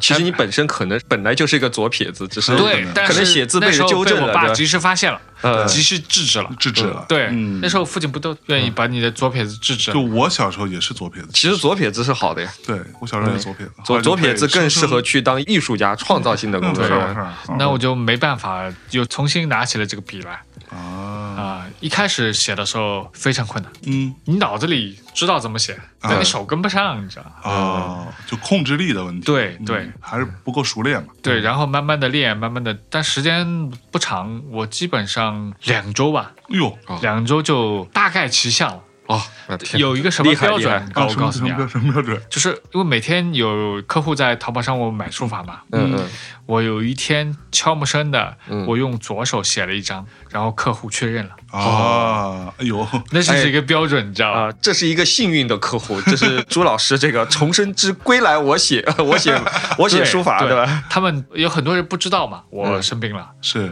只是他们那一阵子买不到我书法了。啊。嗯然后那那你左手写的字跟右手有不同吗？一开始有一点，但是现在基本上没有了。他们也分不出来了吧？现在对我可以分出来。你自己能分得出来？我上一次去一个直播间，他们之前大概很多年前买了一张我的书法，嗯，嗯我一看就是右手写的，这个落笔和这个重嗯点不一样，对对吧我能我我能分出来，嗯，嗯除了我之外，别人分辨不出来。哎呦，那生病之后会对于这个世界也好，包括自己的看法会有很大的不同。太大变化了。嗯，就会觉得什么事情才是重要的。我生病之前，我已经觉得我挺谦逊了，你知 道吗？不是特别那种爱面子、特别炫的那样的。嗯嗯 但是我生病之后，一件事情其实蛮触动的。我生病之后，我以前高中的一个女同学听到我生病了，嗯啊，又有高中女同学的事儿。嗯对嗯对对， 你看这种 人，嗯，她问我情况怎么样了。后来我回家，她跟我一起吃饭，嗯，她说如果你没生病，我应该不会跟你吃饭。哦，为什么呢？我说为什么？嗯，她说你以前讲话的口气都太咄咄逼人了，哦我一点都没意识到，你知道吧？嗯，他说每次我问你什么问题，其实你的语气和那种方式让我们有点不能接受。哎呦，可能有名人光环，是哇是，其实你我自己一点都感觉不到，你知道吗？ 嗯，所以生病之后变得嗯更加温和了。对，至少我讲话的语速慢下来了，你你这么一说，好像好像是真是是对，嗯对吧？对嗯，娓娓道来了，对，讲话的语速慢下来了，然后看很多东西都慢了。原来是一点五倍，嗯，现在应该是零点八倍。嗯放缓了包括我听你们的播节客，目我都嗯开到零点八。 哦，是吗？对，我听现在听所有的东西，我都开到零点八。哦，那你不会觉得这是一种你的时间成本或者浪费时间这个事情，我觉得慢了之后，你会发现很多你没有发现的东西，是不是？真的。所以说我们上年纪了，还是放缓一点脚步比较好的。对，原来 原来一直说快快快快，对啊，我是被迫无奈的啊，我想快， 对快不起来，然后我就慢了，嗯，慢了之后发现，哎，也还挺好，是吧？真的以后有很多东西是你之前没有能够发现的。我从生病开始到现在，我都养成了一种读书的习惯，哦读真的读，啊，就读出声来的。嗯对，对对对对哦，念出来对，念出来。哦，嗯所以我就买了一个那个架子，然后经常拿一本书，每天早上起来吧，嗯嗯。起来上班之前先读个半个小时到一个小时，哎呦，哎，你现在都看什么书呢？各种各样，各种各我看样的。书很很杂很杂。嗯如果不是要读书，嗯我其实已经不买书了。嗯，因为现在有各种播客啊，各种平台，对还有微信听书啊，还有各种可以满足我的求知欲，对，对吧？正是因为要读书，所以现在又重新开始买书了。虽然读得很慢，但是我觉得读书还是很有好处的，嗯，至少一个啊呃，让你重新拥有了一种语言组织的能力。嗯嗯，对，听播客或者看短视频，都是人家给你单方面的输出嘛，对对对对，吧？然后你自己读书了之后，其对实不一样了。对的，是不一样，对，那个差别其实蛮大的。就所以，我一直从来我都不认为，比如说听书或者说什么是能够代替读书的，其实替代不了。至少你读书了，你读的时候，你读书的速度嗯比以前慢了三倍都不止。嗯你会一个逐字逐句要去看，要去理解。嗯，但是好的书啊，嗯就是说有些书，只要一旦我认定是不错的，嗯，我就会去精读它，嗯，因为你我们已经明白了，世界上的书太多了，看不完的，看不完的，对吧？嗯既然看不完，那你就有些书反复读一下嘛。嗯，觉得好的书我们就反复读，对对对嗯对，也不去说我要把全世界的书都读完。是，嗯所以说你刚才提到那个中年悲歌，我觉得我的悲歌是什么？丧失了食欲方面的很多 的。嗯这是你觉得最悲的事儿吗？当然了，我以前可喜欢 吃了，熟悉我的人知道的，嗯，我以前特别喜欢吃。哎呦，以前去朱老师的那个生日会，我第一次对对对跟朱老师生日会，你知道他的生日会超级酷炫，你知道吧？嗯进去了之后，我印象最深是有一家赞助的是啤酒，然后全部是像那种打输盐水的那吊水吊水的那种，然后一袋一 袋的，然后里面全部都是啤酒，然后你要喝啤酒，你就旁边拉着一个这个架子，然后上面这个挂着这个啤酒，然后一边走一边嗯对对一边对对你喝。别坐 着，哎，对，然后你啤酒喝饱了呢，你可以去理个发，呃，理个油头。哦哎，对我以前还拍过一期理了吗 vlog 啊，对对对，我就跑到你的生日宴会上去理了个头，理个头啊，有各种各样的品牌方和他的朋友赞助这个生日朱老师趴嗯的生日会啊，有赞助啤酒的，这可以理解对吧？对有人赞助什么吃的，嗯还有赞助剪头发的。我想这个在人家生日会上剪头发，这个体验好，过啊 很多人去的。啊，估计也就只有你的生日会上有这个剪头发， 然后我就去剪了个头，你知道吗？真的是，啊，然后我印象最深是剪完头发之后，他在我头发上抹了一些大概是油啊什么之类的，那些就看起来这个发型不很一好定是有可能大鼻涕，啊、有可 能。然后过两天，哎我觉得头有点痒，我就抠一下，哎，怎么有点黑黑的？哦，是啥啊？呃，我不知道，可能是发蜡或者什么之类的， 啊可能他涂的那个东西， 发蜡都已经黑了，你多少天不洗 头？啊可能应该当天晚上就洗头嘛。对啊但是我忘记这个事情哎了。对。呀，哎，觉得觉得还挺有意思，这是样还有给我米粉呢是所有朋友的生日宴会中间给我印象最深刻的一个哎呦喂，啊！你什么时候你也搞一个我啊，啊？对，你朱老师搞过剪头发，你就搞个洗脚吧。哎啊呀，是吧？也不是不可以，也不是不可以，呃对吧？倒也是不错哎呃一边吃蛋糕，对吧？一边一边泡个脚一边啪啪啪啪啪啪，对吧？再给你按按个脚，对吧？多爽！ 呃，抓龙筋，呃抓龙筋这个可还行，哎，这抓龙筋到底啥意思啊？你不知道，我只是刚听朱老师说的，我也没听 说过，第一次听到这三个字。哦，好家伙！我只是在每天早上读书的时候读到了这个词。你读什么书啊？这 是这种书少啊读点，我跟你说。这种书，这种糟粕，请介绍给我也读一读。是吧所以有后悔吗？就是在生病之后，觉得哦，我之前做了好多事情，其实是错过了，会不会？对，我觉得嗯没有，有的时候你后悔都来不及啊！你就是，我觉得应该是这么说吧。生病之后，我就觉得每样事情到你身边，它都是有原因的。 嗯哼啊，对，对，所以说我也没什么后悔的啊。啊，嗯，之前看到嘛，说很多时候你后悔，并不是因为你做了什么什么，而是没做什么嘛，对吧？嗯，后悔我也不知道后悔啥呀。对，呃所以你会有失忆的状况吗？失忆失职，就是有一些过去的事情记不得了什么的，会有这种哦会啊，很多啊。真的 吗？对，是因为这个病而失忆，还是说是就是像哎，我们有些可能十几年前、几年前的事情你就不记得了，生病了之后忘了很多事儿。是吧？对，但是我生病之前也会有一些失忆。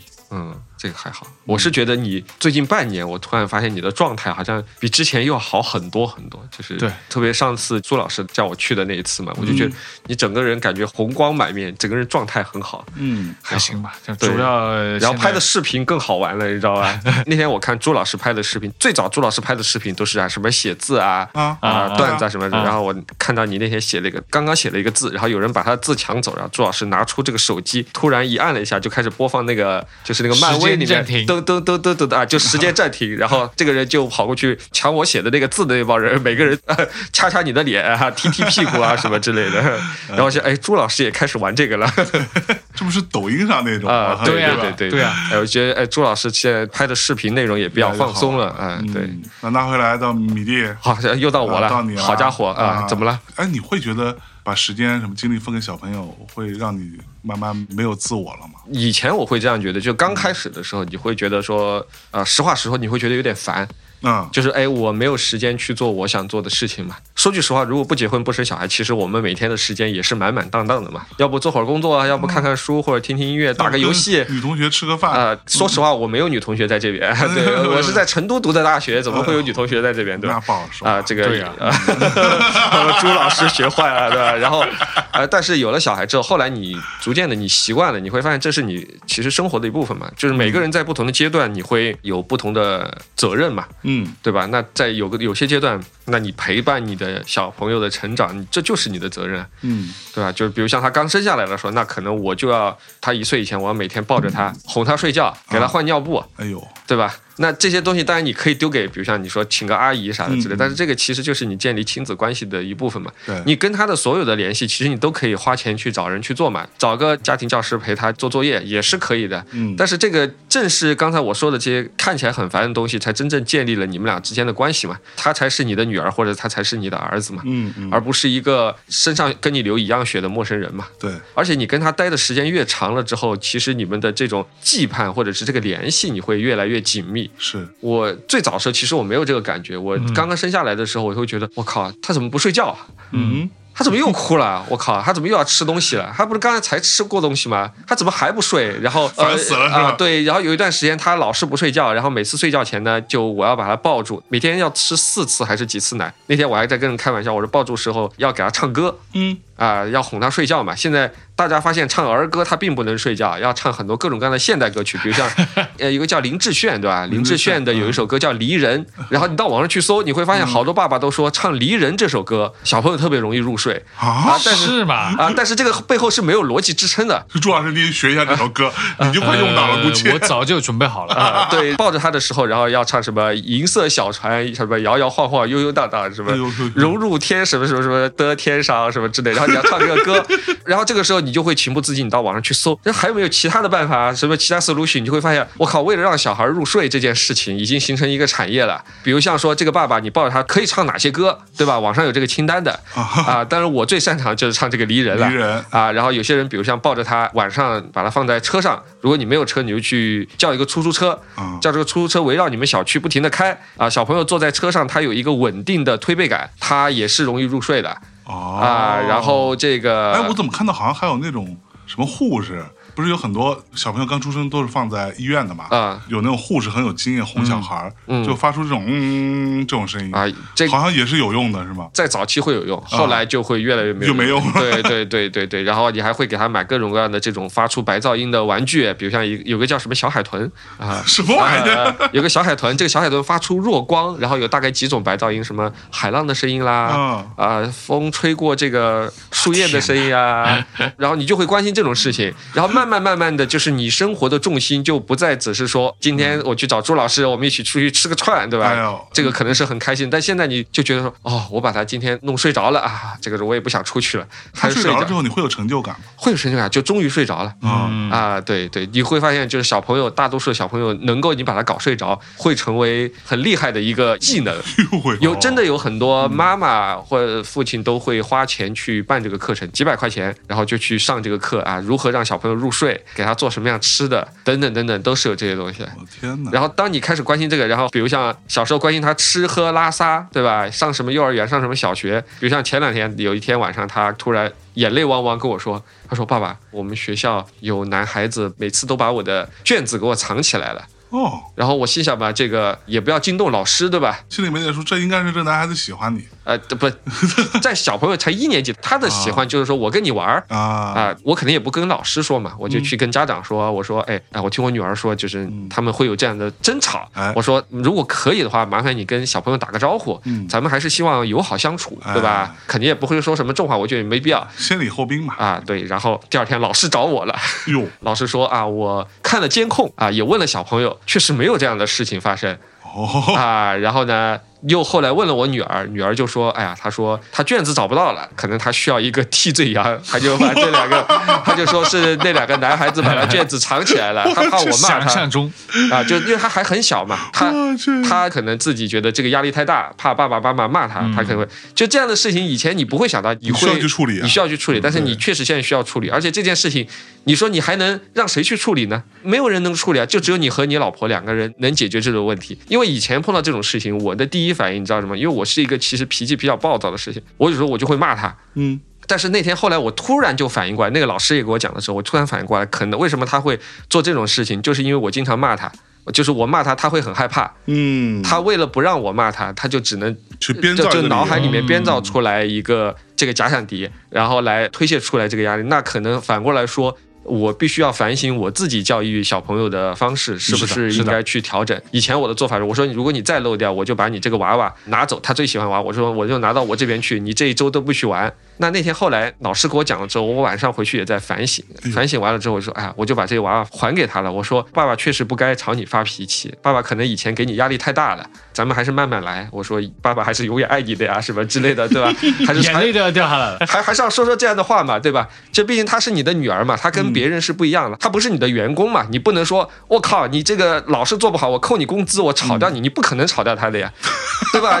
你我不要你当我女儿，你不可能说这种对我这永种远不话可呀。能传掉我的女儿。啊，对啊，但是当你发了脾气，你发现，哎呦，他其实他因为害怕你朝他发脾气，而他做出这样的事情，其实我就开始反省我自己了嘛，哎、我就想到那个以前不是看了一个韩剧叫什么《一九八八》还是《一九八六》什么之类请的。回答一九八请回答嗯啊，对，然后里面那个爸爸他老是很偏袒这个大女儿嘛，啊，啊，什么好的都给大女儿，然后他这个小女儿就觉得很委屈嘛，嗯，然后他爸爸后来有一天就把这个小女儿叫到外面去，叫到一个小卖部外面，好像请她吃了个雪糕，就跟她道歉，就说爸爸也是第一次做爸爸啊，意思爸爸也有很多东西做的不好，请你多多原谅，你要相信爸爸是一直爱你的。永远爱你的哟。啊， 因为爸爸 love you，对 吧？对啊，所以就是那天那个老师跟我讲了，就他们班主任跟我讲了这个事情，然后我回去之后我就反省了很多。然嗯后你说这个有了小孩之后，对我们的人生有什么改变？其实我觉得这个也算是一种改变。说句实话，以前你谈朋友的时候，你的女朋友其实是很难改变你的。有时候你就算改变，你内心有时候还会想，我操，烦死了！我我是因为他妈烦死了，所以我会改变这件事 情。但我是只是真觉正得怕麻烦而已啊，。怕麻烦而已。但是当你就是有一个跟你血脉相连的人，你跟他发生这样的事情，你会至少我觉得我是诚心诚意觉得，哎，我确实需要改变，去反省，嗯去是吧反省，对我确实做的不好。嗯哎呦，就是这个，可能就是我最近我觉得我自己的一点改变吧。是哎，米蒂说了，他跟他女儿啊，我其实有有一点心得。我现在虽然孩子没还没 出来，呃，看你准备好了这不不不， 我最近一年身边多了个妈，因为哦我妈原来不在我身边的。啊，去年差不多就这个时候，我爸去世了。嗯嗯，哦，我爸去世之后呢，我就要把他接过来，从江阴接到上海来。是嗯嗯一开始我妈不同意的，嗯，她觉得她在在江江阴阴多生多活了 happy 那么啊多对年，嗯都习惯了。嗯后来我把她接过来，然后差不多一年过去了。嗯嗯我突然觉得，就是我跟我妈又重新经过了一轮认识，哎呦，真的，我细想起来啊，嗯就是我高中以后嗯，再也没有和我妈这么亲密的、嗯长时间的待在一起了。对对，嗯从高中开始嘛，你考大学，你嗯住上校了嘛大学嗯住校，然后你工作怎么样怎么样，你知道那个妈是怎么样的，但是她经过了那么多年，人已经变化了。嗯然后我真实面对的就是一个我完全不了解的妈，对，这个很有意思。哟，然后这一年的相处，我觉得挺好玩的，就是至少啊，今天早上我起来的时候，我到我妈房间，我推开门，我妈就朝我笑了 一下。哟，我妈以前是从来不笑的人，嗯啊，哎她一天到晚皱着眉的，嗯，哟，什么事情，哎呦担心这个，哎呦一会儿担心那个，一会儿担心这个。嗯对，她突然之间笑了一下，我觉得我的成就感很很好，你知道吧？嗯，是就是我让他幸福，感到幸对福的，，她会以前从来就不买东西的，哦，嗯老年人都都这样，对对对对嗯这买个东西算计很久，然后这个不要，我给她买那个不要。对嗯，就是我还没没说什么的，就是对不要不要不要不要，流量花钱，对，嗯不要。嗯他现在不一样了， 嗯他现在说，哎，这个东西挺好玩的，你给我来一个，他会自己买。他今年不应该八十二了，哟，他会自己上淘宝网去购物的。是不是啊？对好厉害，好厉害！对，嗯，他自己购物，购完物呢，然后现在还会退换货了。哦，哎呦喂，嚯！ 你看，所以售后呢，这对嗯对，他就怕我说他买太多东西，你知道吧？嗯，经常你就是快递来的时候偷摸塞在衣服里面， 不让你看见，说 又买这个东西了，然后嗯然后一看又退掉，嗯其实我对他说了，我说没关系啊，你爱买就买，爱退就退呗，嗯，这不就是一种日常嘛。对，然后他现在生物钟很稳定的，嗯，我现在在公司旁边租了一个房子，我们嗯就住在一起嘛。嗯 他现在每天早上六点半去我们公司 上班，啊，去你们公司干嘛？对他去我们公司，他种的那些花和草啊。 啊，浇水，对，浇水嗯啊，然后他管辖那他那一个厕所，他要打理一下。 哦，然嚯，后到九点半呢， 嗯我们员工来上班了，嗯嗯他就背着书包嗯，回家了，哦，每天两趟。他也找到自己这个生活的重心，对吧？是对他现在完全适应了。其实这个比真真挺好纯粹在家里休息还要更好一些，我觉对得。，嗯，其实你像米娅的外婆，嗯，一百岁了。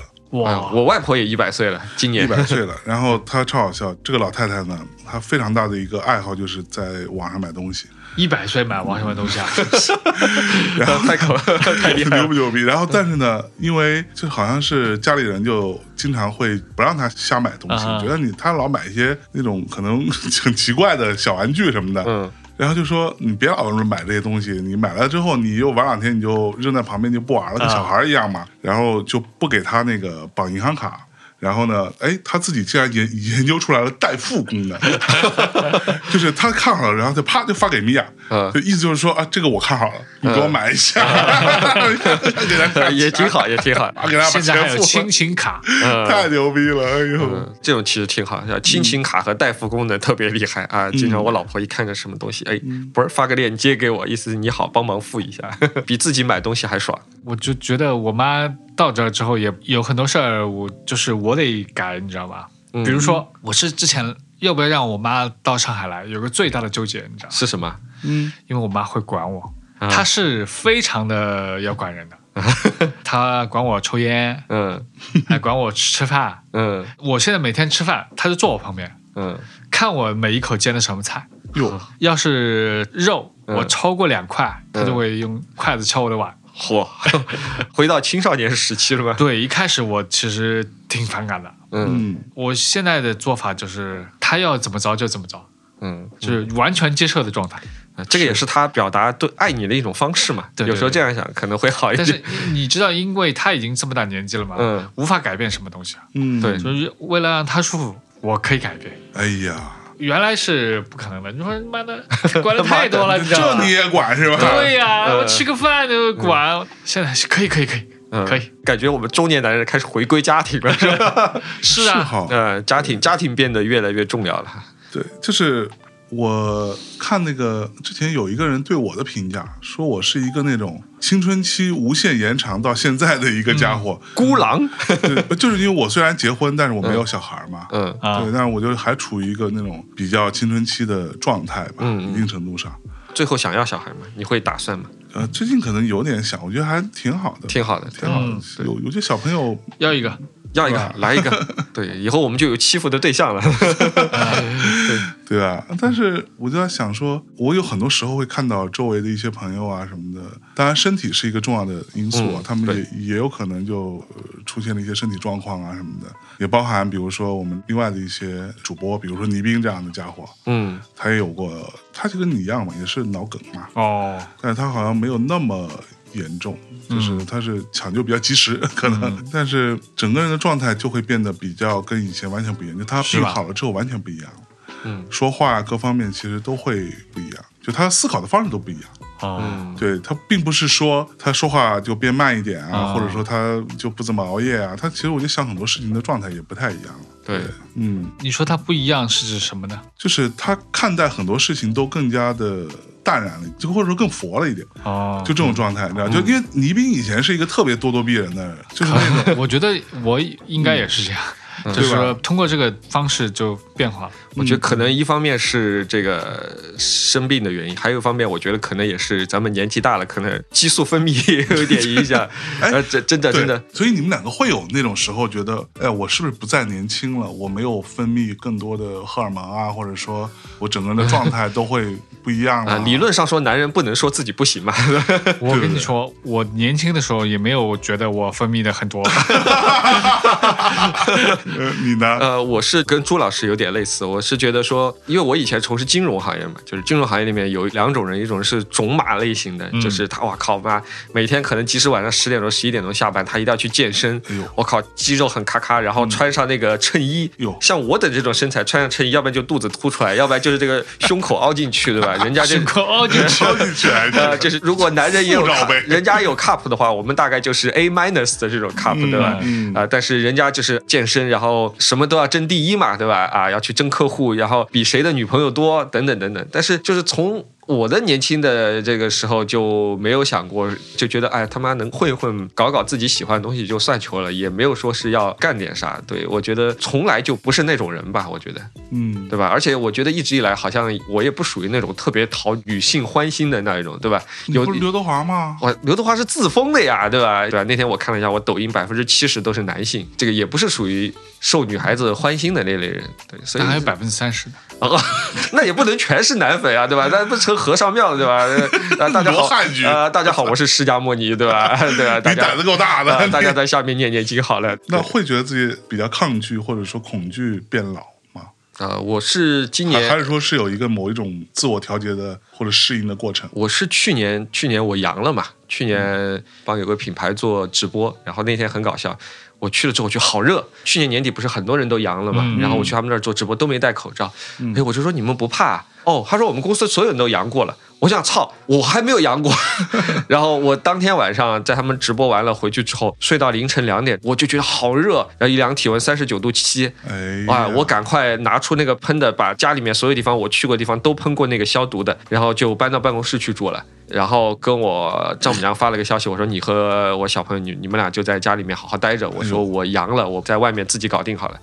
太惨然 后了哎呦，就阳， 我阳中了年男人太惨了， 我操，啊阳了对都不能在家里待 着。啊、对啊，因为老人和小孩儿这个阳了是最可怕的嘛，特别是老人。嗯对这个对，然后阳好了之后，就是我觉得从那个时候开始到现在，我觉得都还没有完全恢复，就是你会有时候稍微累一点，你就会觉得哇，心脏这个地方就觉得有一点不舒服的感觉。以前我从来不会有，以前就比如哦像你说我今天熬个通宵，最多想睡觉，啊，但现在我稍微比如像熬到十点钟、十一点钟，我就觉得啊，心脏有点不舒服。哇，就有这种感觉，所以我觉得可能是年龄大了，也有可能是这个病的原因，吃吃辅酶 Q 十，对吧？吃吃 GNC，对吧？吃吃安利，呦呦呦呦呦呦！我记得我有过有这样的感受啊，嗯两次。有一次有很多品牌在挑选艺术家嘛，嗯嗯他们朱老师，朱老师挺好的，嗯，写字这个中国潮书法很适合我们。嗯，哎呀，一看这年龄，这个年龄好像有点不适合我们这个。 我操，嗯然后我才意识到，好像我年龄是蛮大的。哦然后突然之间，有的时候你去参加活动，然后你遇到很多同龄的艺术家，嗯，你发现比你大的没剩几个 了，都是年轻一辈。是在因为因为你是搞号称是搞潮流艺术嘛，现在搞潮流艺术的那帮人，很多人其实就大概二十三十岁不到嘛，就是不知道哪一天你突然别人对你很尊敬了，你知道吗？ 说朱老师，朱老师好，对，突然就有意识的，以以以前都叫猪哎哦兄我是吧？ 我老了。呃，猪大 哥，我记得还一八年有一次特别有意思啊，我是参加一个西餐品牌，嗯它有一个店铺开业， ，OK，然后当时主持人介绍的时候，哦，我们请来了著名的书法家朱敬一老先生。啊我我去，靠，说上去给他两个大逼 因兜为，他不认识我，那个主持人不认识我，他你一知道想说吗书法家肯定都是那种对，老肯定先是生老，先生。我当时在上面啊，这个呃要不要上去？对，当时就心里面很不舒服。其实你反过来想，你按照他们来算，可能你是算老先生 了，对不对？然后写书法的时候，我当时写的时候动作稍微大了一点，歘一下到写到他身上。 叫你妈说我老先生，呃，对，大家好，我是不服老的朱继一老先生是吧？妈哦呀 天，，那你觉得你有那个调试过程吗？ 我觉得这个是一个不能叫服老吧，对啊，我觉得也一个是自己心理调整，然后慢慢的你也需要恢复吧，我觉得，嗯嗯对吧？我现在每周也要去自行车骑行，因为我现在办公室就在世博嘛，然后旁边是世博的公园嘛，我就经常去骑自行车，然后骑个大概五到十公里，嗯然后在里面稍微锻炼锻炼。我也不要求，但是我这种体质也长不出来肌肉，我就是调整一下心肺的功能。整不出来肌肉怎么回事？因为新陈代谢的原因，我等就是属于就是说细瘦狗啊，瘦嘛细狗，细狗啊啊，细狗，你行不行？啊，对，就是说我们这 你不行细种狗啊，对，细狗不行啊，对，所以也没办法去练练什么卧推啊什么之类，对，是咱就骑骑自行车，跑跑步，对吧？嗯啊，练一下心肺能力，我觉得这个能恢复一下， 我觉得也就行了。是，呃，朱老师鄙夷的看了我一 眼，不是不是我也鄙夷你。不 是，我现在自行车也骑不了 啊。哎哦，你看看，他是羡慕的看对呀、了你一眼。对呀、 嗯，所以觉得还是挺有意思的嗯，你知道那天我听杨凯说，啊，他到我们北京的录音室，他说：“啊嗯哎呦，录音室太好了，这好那好。”因为我想，那他一个北京土著，对吧？然后家里他也算是还蛮有钱的，嗯，对吧？你们家肯定也特舒服。他就指着录音室有一个双人小沙发，嗯你能信吗，相爷？我在我们家属于我的区域就只有这么大一块，啊，他们是住那种老四合院嘛，是不是不是不是，就是他们家有小孩嘛。哦，因为他老婆也在做一些这种在家里工作的很多事情，有很多货，嗯所以我们家只有这一块是我的，就是我连个桌子都没有。嗯我平时在家里就在这一块，我在一个小沙发上，然后把笔记本放在腿上干点活儿什么的。我每次来录节目准备的资料、写的稿子都是在这个地方，我连你这样的桌子我都没有。哇！然后我就想说，哇，中年男人，大家就是有没有那种感觉，把自己压缩到一个非常有限的一个区域？就像你刚刚说，你生病了，你就自己跑出去了。哦，我那个办公室有两层楼， 不至 于，所以太凡尔赛了。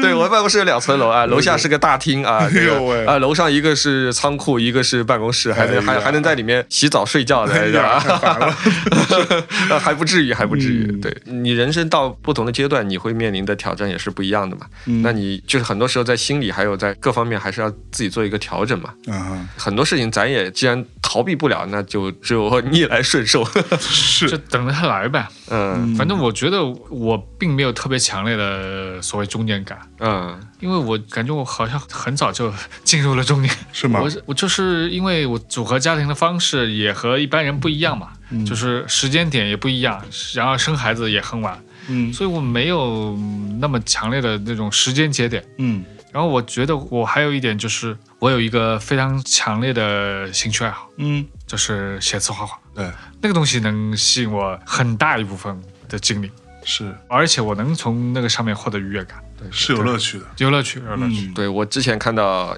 当然也看到很多画家就在说嘛，就说其实艺术家里面 emo 的人其实是相对来说比较少的，对，因为你可以通过写写画画，对吧啊嗯？就把自己心中的很多这个压力抒发出去了嘛嗯嗯，对，可以自己来做排解，对吧？还是相对来说比较幸运的一帮人是。但是人真的是很少，因为现在市场很不好，市场很不 好，市对场很不好，市场所又以不说好了，市场市场本来就不好，你只有过了那根红线有有啊，有有之后的上面的那那些艺术家好，嗯差不多就十个吧。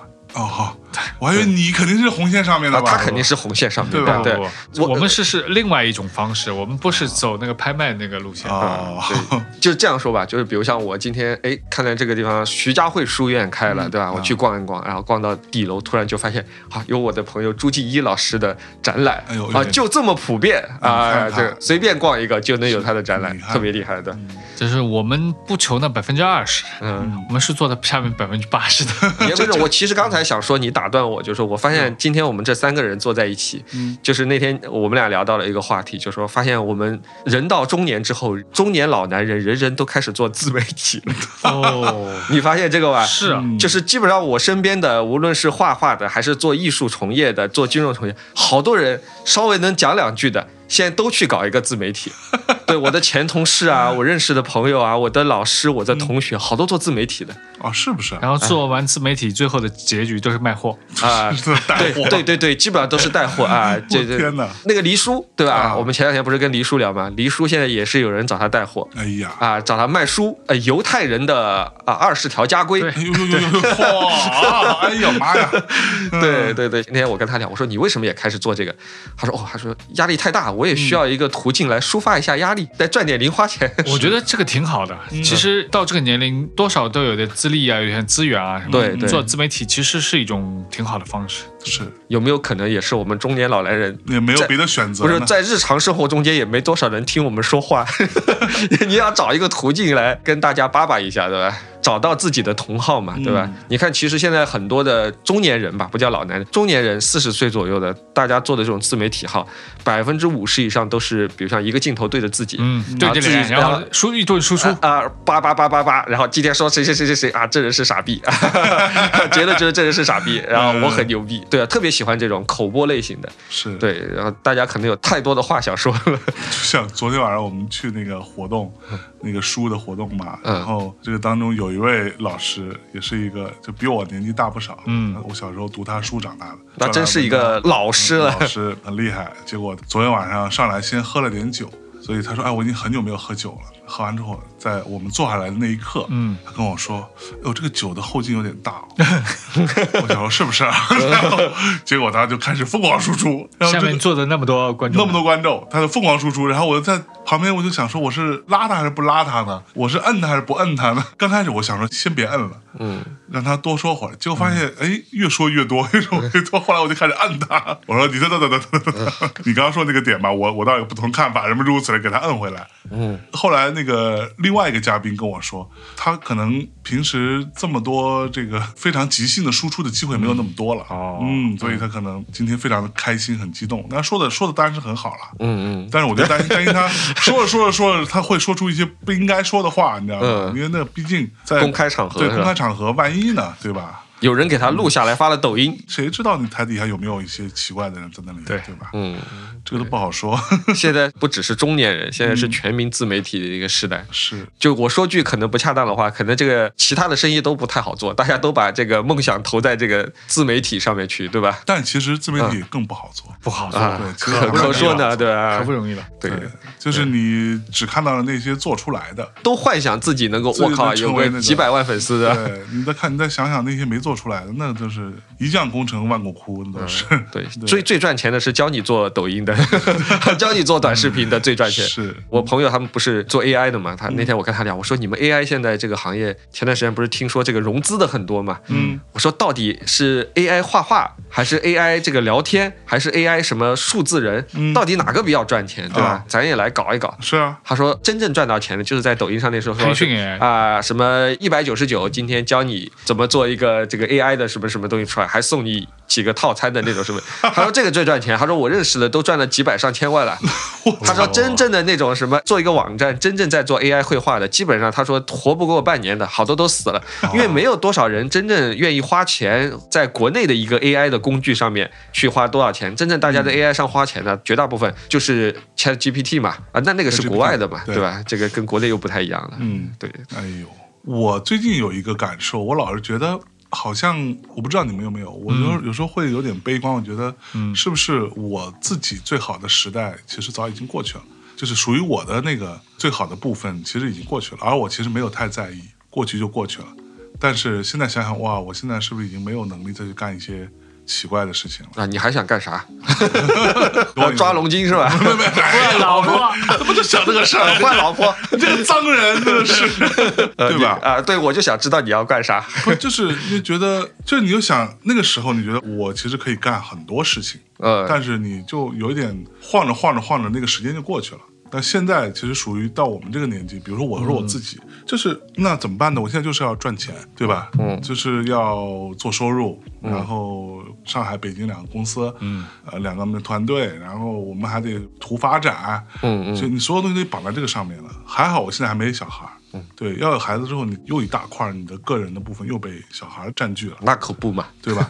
其实说实话，我觉得最好的那个时间段，你可以比较没有压力，甚至试错成本比较低的时候，你其实没有小孩，你已经把这个相对来说比较自由的这个时间段拉长了。人家有些可能三十岁出头他就生了小孩了，嗯那他可能从那个时候开始他就已经生活的重心就在小孩身上了，嗯，还做啥播客啊？你哪有时间这么多时间出来录播对客？啊对啊，对吧？所以你相对来说，你已经算是很幸福的了。嗯我觉得我自己反正没这个想法，啊哈，对，我觉得反而到这个年龄，呃，有时间、有精力，还有一些资金，可以玩一些自己想玩的事儿了。年轻的时候没有啊，资源也没有钱啊，最重要呃 是钱也没有，人也没有。对啊，要啥没啥，对啊。现在这个时候，我觉得反而是我最自由的时候。对，但是有那个心力再去玩那些年轻时候想玩的东西了吗？有啊，啊，你还 有有啊。朱老师是喜欢艺术，所以他可以搞艺术对上面除各了种各样的事。除了需要体力的 不行，只要动脑筋的我可以。还可对哎以对，对那你呢？那我现在也是啊，我现在因为我现在可能女儿占据的时间稍微多一点，但是我每天晚上把她弄睡着了，我其实我也在想说，未来可以做点什么样的事情，可以做一些更好玩的事情。嗯因为到了这个阶段，刚才我说嘛，你养了小朋友之后，其实你有更多的时间来看清你自己。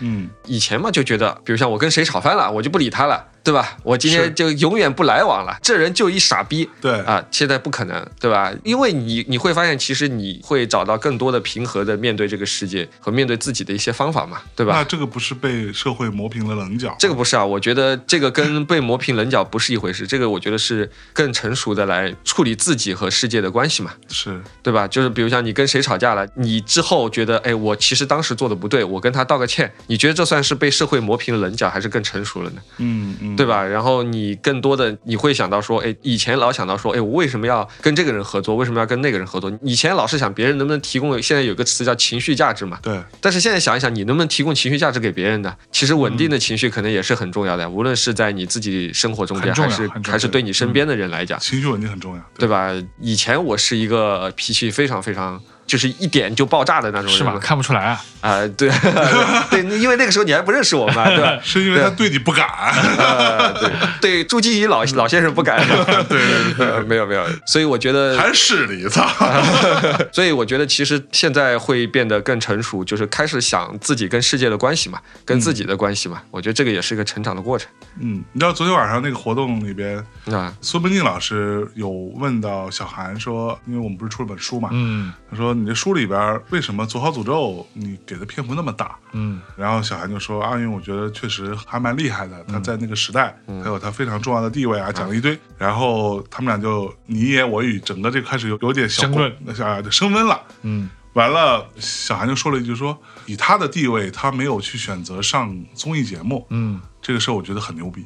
哦，然后苏明老师那也不是吃素的呀， 直接问那小韩，那你为什么上那个综艺节目，对吧？就你觉得《左小诅咒》不上很牛逼，那你为什么去上同一个节目啊？嗯，小韩憋了半天说，那是因为我长大了，牛逼！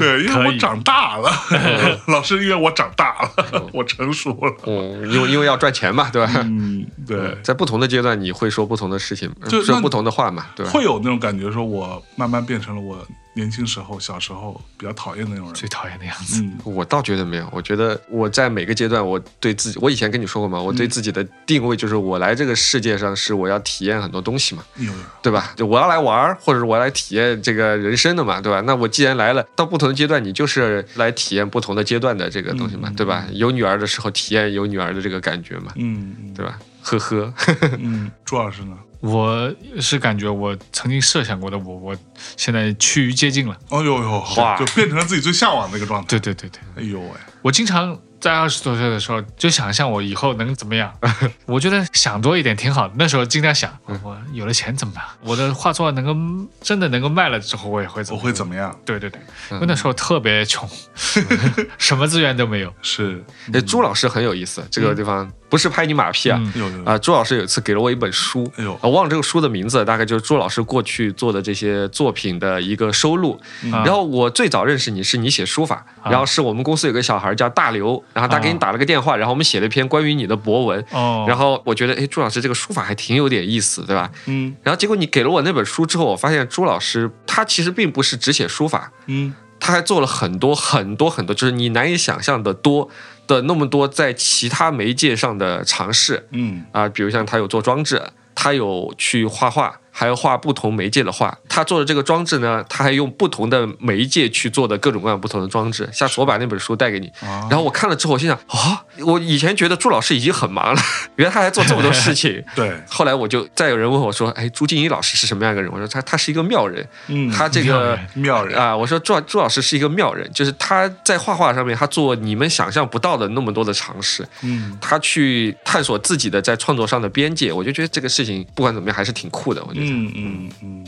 会有那种，比如说我之前听过一个话，叫年轻时候可能有贼心没贼胆，是吧？慢慢长大了呢，有贼胆没贼心，然后呢，老一点之后，你贼心贼胆都有了，那贼没了，在贼没了好，，我们还啊 在，呃，这个你们会有这种，就我自己啊，包括刚刚朱老师说的那个，嗯，现在你可能有更多资源啦，嗯你也更有钱啦，是吧？你自己可支配的东西可能更多啦。说白了，年轻时候你对于一个成熟的想象，你要是凭现在的资源，其实是容易达成的啦。对你说我年轻时候能想啥？我就是，两样吧， 就就就就一个钱一个女人吧 就，就这点事儿， 对呀就这点事儿，对吧？然后你玩的东西也就这点东西，对你能想象就这点东西。嗯，哦，我要能有一个哦巨牛逼的一套设备听音乐多好。那现在你这这对你来说也不是个事儿，嗯，我一个巨大的电视机啊，玩游戏得多开我心！要一个大的工作室，大工作室啊，得多开心！我就在这里待着，白买我喜欢的东西，得多好！那这不是个事儿。但是会不会有那种就是贼没了的心态？就我最近慢慢的怀疑这件事情了。我在想说，那我到底想还想干嘛呢？或者说，我的那种特别本能的驱动，或者特原始的那个东西，是不是慢慢消磨掉了，或者慢慢消散掉了？你懂我意思吧？我懂，我觉得有个别时候有的，嗯，我最近是有处于一个怀疑的状态。啊，对对，个别时候有的。当你获得了某些东西的时候，你发现获得这时候的愉悦感没有你当初想象那么大。太没有了，对真的太没有了。就是我真的想象我当年第一次自己买了一台 MacBook Pro 嗯，的时候，当时还叫 PowerBook，哇，那个拿到手，那个我能开心一个 月。就是你就对着一个，其实就是个电脑而已嘛，嗯它有什么了不起？它就是个电脑，但你就开心一个月，你就哇，这屏幕就是好，这个这个操作系统就是好，嗯 是啊吧我在上面我想要做好多东西。嗯然后我当时托人从香港带来第一台 iPad 啊，的时候，那时候 iPad 一代，哪一年啊？那是零几年啊哦，零几年，我觉得我靠，这东西太好了。怎么这么棒，就爱不释手。现在 iPad Pro，我那天我带都不愿意带出 来，就这种感觉，你知道吗？就是它又怎样吧？对，那时候买一台 PSR 的时候，觉得哇，太开心了，爽翻是吧？爽翻了，就每天哎翻来就覆去玩是吧我就赶紧回家，回家就是要开，我现在的 iPad 全是我助手用的，是吧我 到助我全给助手用了。就这种感觉。就是那现在我 PS 我已经有三个月没有打开过这个挺有意思，因为嗯昨天我那个米蒂研究所第三期，我们邀请了一个嘉宾，了啊，然后这个人呢很有意思，这个人是我老婆同学，叫 Pika Bee. 他的职业生涯的前半部分跟我是差不多，他也是四大的。嗯四大出来之后呢，他到了一个投行去专门做境外的并购，嗯，然后做完之后呢，他又去了一个基金啊，也跟我一样去私募基金，然后他就自己创业了。嗯他创业做了一个红酒的公司，叫， Pikachu. 然后这个老哥呢做了七年，他把这个公司就卖掉了。嗯，顶峰时期是全世界最大的红酒电商网站。我操，这么对牛逼啊！呃，因为红酒这个东西在国外呢，他们创业是零七零八年吧，然后那个时候在国外来说，电商没那么发达，嗯，而且红酒做电商其实有个很麻烦，就比如像你在运输过程中间，很容易酒瓶就坏了。那个时候不像现在，国外做电商卖红酒的，你运过去又很慢，又很容易坏，因为国外的这个快递不如中国这么发达嘛。嗯嗯然后哎，他一下在中国做钱，然后到了一五年，他把这个公司卖掉了。卖掉之后，他昨天就装逼嘛，他就跟我讲，他说啊，当时把这个公司。呃卖掉这个合同签掉，我和我的合伙人就坐在他的什么浦东的这个海边的大 house 里嗯 面哎呦，然后两个人呃看了一一瓶自己的红酒啊啊看了一瓶红拉菲酒啊，然后心中一片空虚。嗯，他说：“哎呀，这个人到中年，项目没有了，就只有一堆钱了。”嗯他说不知道该干什么。啊，真 的，我觉得他可能不是他凡尔赛，有有有可能是是这样是真的。的啊。啊，对，然后因为因为你知道他公司卖了多少钱吗？卖多少钱啊他啊公司卖了六个亿，你知道 吧？ What the fuck？对他，他不是卖了几百万，好吧？他是拿 了六个是啊亿的 cash，就好吧我之前也碰到过几个那种就是超级有钱的人，嗯，在喝大了之后，他会跟我说那个话，让我觉得就很想抽他。但是你后来想想，他真的是真情流露。他说：“嗯说实话，到我这个状态，我其实就特别无聊。赚钱对我来说，就真的就是数字。嗯，这些钱我这辈子都不可能花得完的。什么车我也有，我你说我换辆什么好几千万的车，有什么本质差别？对于我来说，我也过了那个拿那个车来炫耀的年纪。对，我喜欢的东西花不了那么多钱，嗯，然后你听我这说，啊就是数嗯字。但是他说，我觉得他说的是真的，你知道吧？然后我就跟他聊嘛，然后他就说他后来他们两个人很空虚，他就做一件什么事情呢？他说既然我不这么喜欢红酒，他就到网上去搜啊，发现澳洲有一个上市的红酒公司很便宜，他就把它买下来了啊哈啊，当他的大股东。然后现在就是自己也是一个澳洲上市的红酒公司的老板。哎呀，啊，昨天来嘛，昨天来做这个节目，也请大家喝酒啊，啊嗯他自己的这些酒啊什么之类的。我私下里说，我说因为大家关系很好嘛，我说你会觉得说是，比如像人生到一个阶段，你会觉得很无聊，或者说是很空虚，觉得没有方向嘛。嗯他说也会，我说那你咋办呢？在我心中，他也算很成功的嘛，嗯对吧？然后我说那你咋办呢？他就说，他说我就是第一个是保持好奇心嘛。哎啊大家听到朱老师开酒瓶的声音了，对我听到你介绍这个红酒，那那对得尝啊尝，哦那可得尝尝，对吧？但是他没有说乔布斯啊，但是我理解就是 stay hungry 嘛，对吧？就是他对什么事情事物感兴趣，他就会去研究它，就会想要去从事。他最早对投资和经济感兴趣啊，他就去研究投资和经济。是他对红酒感兴趣，他就创了一个公司。然后这老哥更好玩，他那天他上抖音，他觉得哎，在抖音上玩玩也挺有意思，啊，他就自己去做了一个抖音的账号，嗯专门在网上讲他自己对经济的看法。嗯，粉丝现在大概十多万，他还卖课，可以啊，可以啊，呃，对，而且他卖课他没有压力啊，因为他已经很有钱。是他就跟我讲，他说：“那你就是第一，你要对事物保持有强烈的好奇心，嗯，然后不是说，哎，今天我觉得这事儿挺有意思，明天就忘了，而是说你觉得这是一个有意思的事情，你就去研究它，甚至你要去从事它，然嗯后你生命中间就会有很多很多的这活力这所谓的自驱力嘛啊。，对，所以我觉得人吧家还还是重要的。还是挺有意思，就是向嗯他学习到了很多东西。你知道我小时候看那些漫画啊，我老是觉得这这里边有一些那种小时候看不懂，就说这个男主角，我、操，就是疯狂的要去，他的目的就是要复仇，嗯，疯狂的要复仇，整个这个漫画就在讲他怎么复仇，然后当他付付完仇那一刻复完仇把那个敌人真的斩于马下，嗯啊、一刀给囊死了之后，他就觉得哇靠，就特别空虚，嗯，就支撑他的所有的事情都是为了杀掉这个人。就是我们可以不要那么极端，当做某一个目标，把这个目标达成之后，他就觉得很无聊了。就他再也找不到支撑的方向。然后我小时候看的时候，我觉得什么玩意儿，怎么会这样呢？杀了不是很开心吗？嗯，但是我最近真的慢慢开始理解到这体件事会情，到这一点，对，就是没有那么开心，就是那个东西已经在你内心被你放大了无数倍，嗯，它变成了支撑你某一种力量，对吧？但是当它被达成之后，这个东西就坍塌掉了，你就再也没有支撑。如果你的力量非常单一的话，但是我们过往的教育当中又会教我们说，当你去想要达成某件事情，你要专注嗯专注，你就只想这一件事情，对吧？对，我觉得这个东西是矛盾的。到我们这个年纪，其实可以体会到这件事情了。我就是一个很不专注的人。嗯，所以我发现同时喜其欢实像朱老师这么不专注，反而还挺好 的。对啊，我可以一会儿玩玩这个，一会儿玩玩那个。最近我就对绘画就比较感兴趣了，哎呦，虽然没卖一张啊， 你的画我看不是卖挺好的吗？经常有人在抖音上求画啊什么之类那的个字，啊，求字是吧？主要求字，嗯，但是我就看那些西方的艺术家，他画的那些技法，哎，我想想我能不能来试验试一一下？试。嗯，对啊，这里面就有很多乐趣，你知道吧？嗯嗯嗯，是不是把一张画画成那样？以前我在画具象的，嗯现在画不具象的，其实还是很注重内心的感受。嗯对，嗯这儿为什么要加那一笔？那儿为什么要减那一笔？嗯，最近一周我就全在研究这个啥。是，所以你还是没有坍塌的，对，我觉得没有。嗯就是因为你挺有乐的趣兴趣够多。对，那要你要有呢好奇心那。你对，呢？我刚才说了嘛，我嗯说我现在还是在研究很多各种各样的，就是不管它赚不赚钱吧，我还是在研究很多有趣的东西。嗯嗯。我觉得，但呃是，有趣这件事情会不会很吊诡？我觉得对于中年人来说，有趣嗯，其实是一个很高的要求。一方面，他得本身得有趣，啊其实就像另我外一方面，你嗯，怎么去定义它？就嗯举个例子，就比如像像我们做这个米地研究所，呃我为什么我当时想要做这个，是因为我那天嗯听了一些有台的节目，我就觉得不是很有趣。嗯至少从前从业人员来说，我觉得有一些是完全是误导性的，嗯就是他们的角度是媒体人的角度。嗯嗯啊、我希望更多的从业内人的角度来看很多问题。啊，我把它看作一个游戏，嗯游戏项目，就像有些人喜欢玩这种什么经营类的、模拟城市、啊嗯嗯什么模拟小镇什么之类的。哎我把这个项目看成一个，这我觉得短期对我来说，我觉得这是我感兴趣的一个东西。嗯因为我觉得，我以前说句实话，我最早接触你的时候，我觉得播客其实不是很多 人听，对我最初也是这个印象，对。然后最近一年两年，我其实，在很多别的社交媒体上，我越来越多听到播客的声音了。嗯一个是小红书上，嗯啊、b 站上面，还有这个抖音上面，我会时不时刷到有人说啊，我跟大家介绍一个新的玩意儿，破除信息茧房，啊，这个东西就叫播客。我心想，哥不是好几年前就开始玩这个 东西吗对？然后啊，下面一看，我靠，这个点赞量几万，评论量多少多少多少，我发嗯现哦。以前这个是从来没有看到过，但他现在就是我在播客圈之外的陌生人身上，哎，看见他们开始推广这个东西，哎，发现这个东西确实是比较热的。嗯那天跟那个就是我老婆的一个前同事，他们是做那种媒体类的、新媒体类的这种投资啊什么之类的，那天就在聊嘛。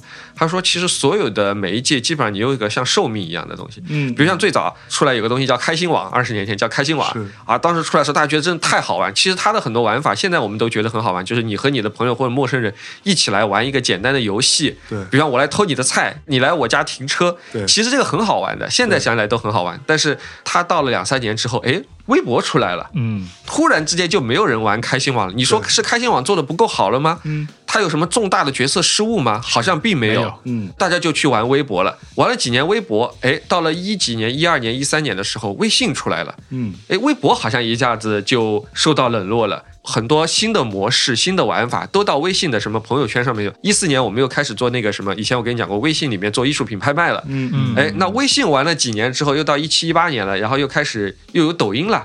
对吧？那这几年肯定最火的是抖音了，就是你无论到地铁上面到什么，看见年轻人都是在刷抖音了嘛。对，但是抖音和这类基于算法的东西，它都有个问题，就是你一旦固定了你这个模型了之后，你刷到的内容百分之九十九都是其实都是差不多的。是这个内容你会觉得无聊，你看不到新的东西。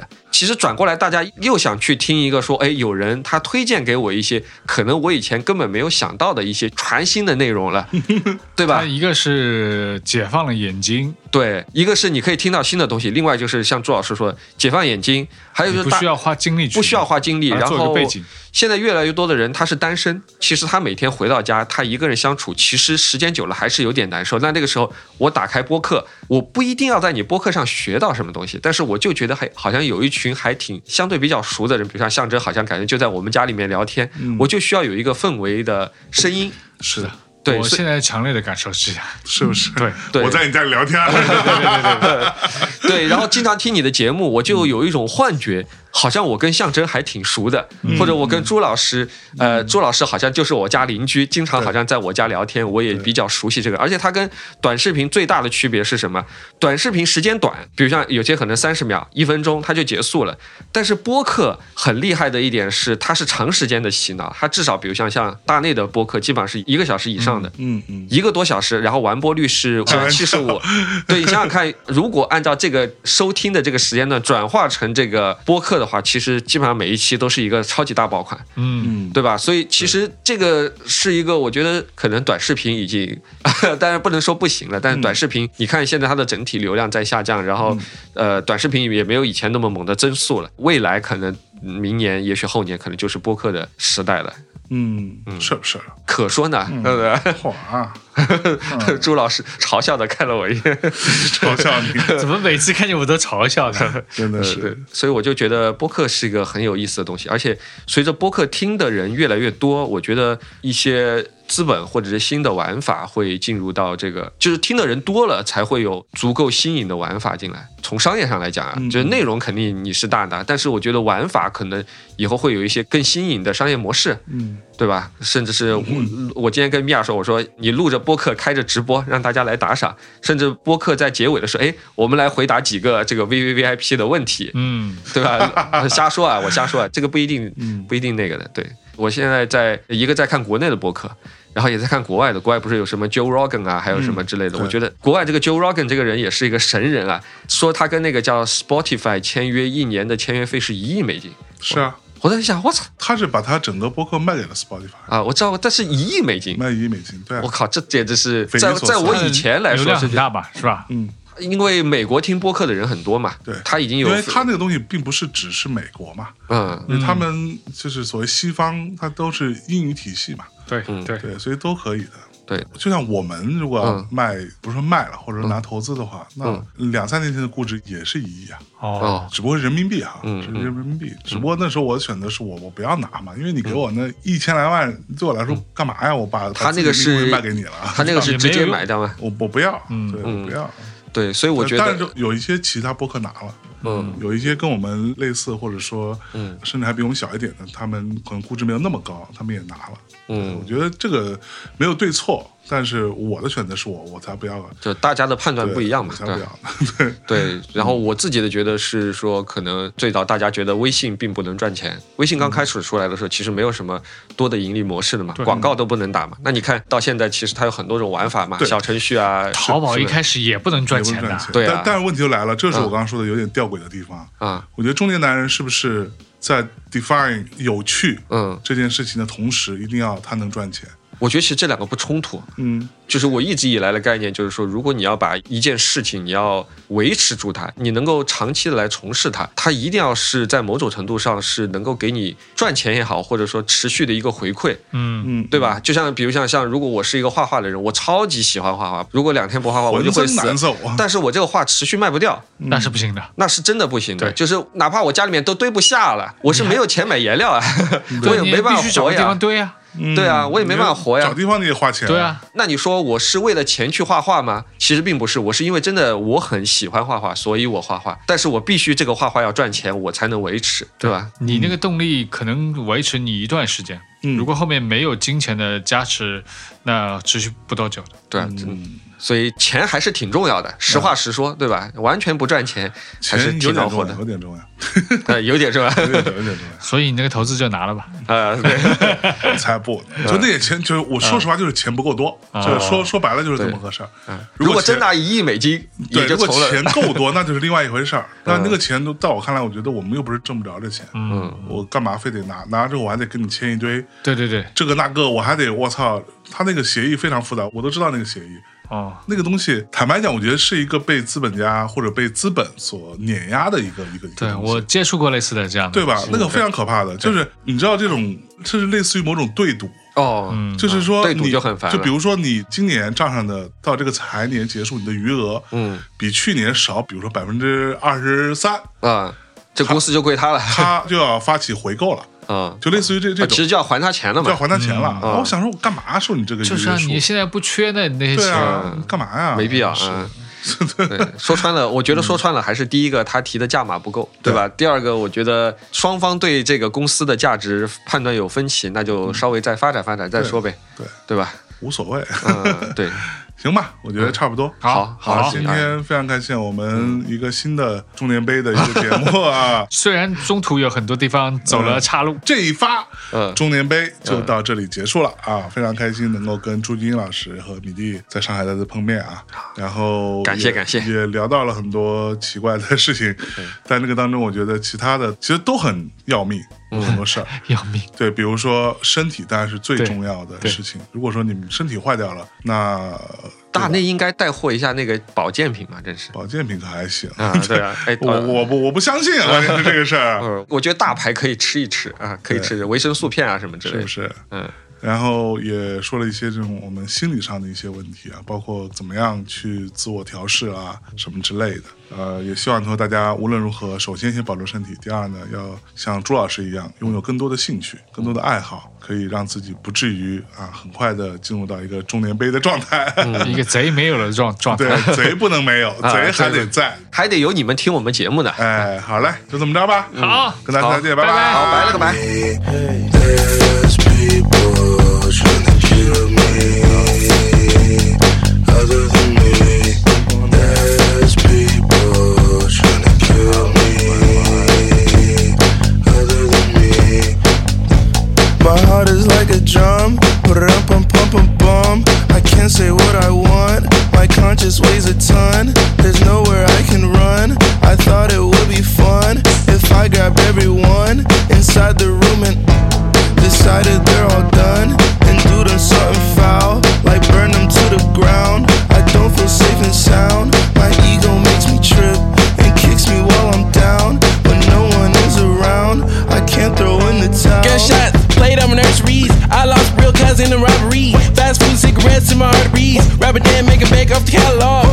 turned to a sing along. My brother laid out, mixed wrong pills. Irony's that he got it from an MD. Somehow he would thought that would have stopped me. Pop one, pop two on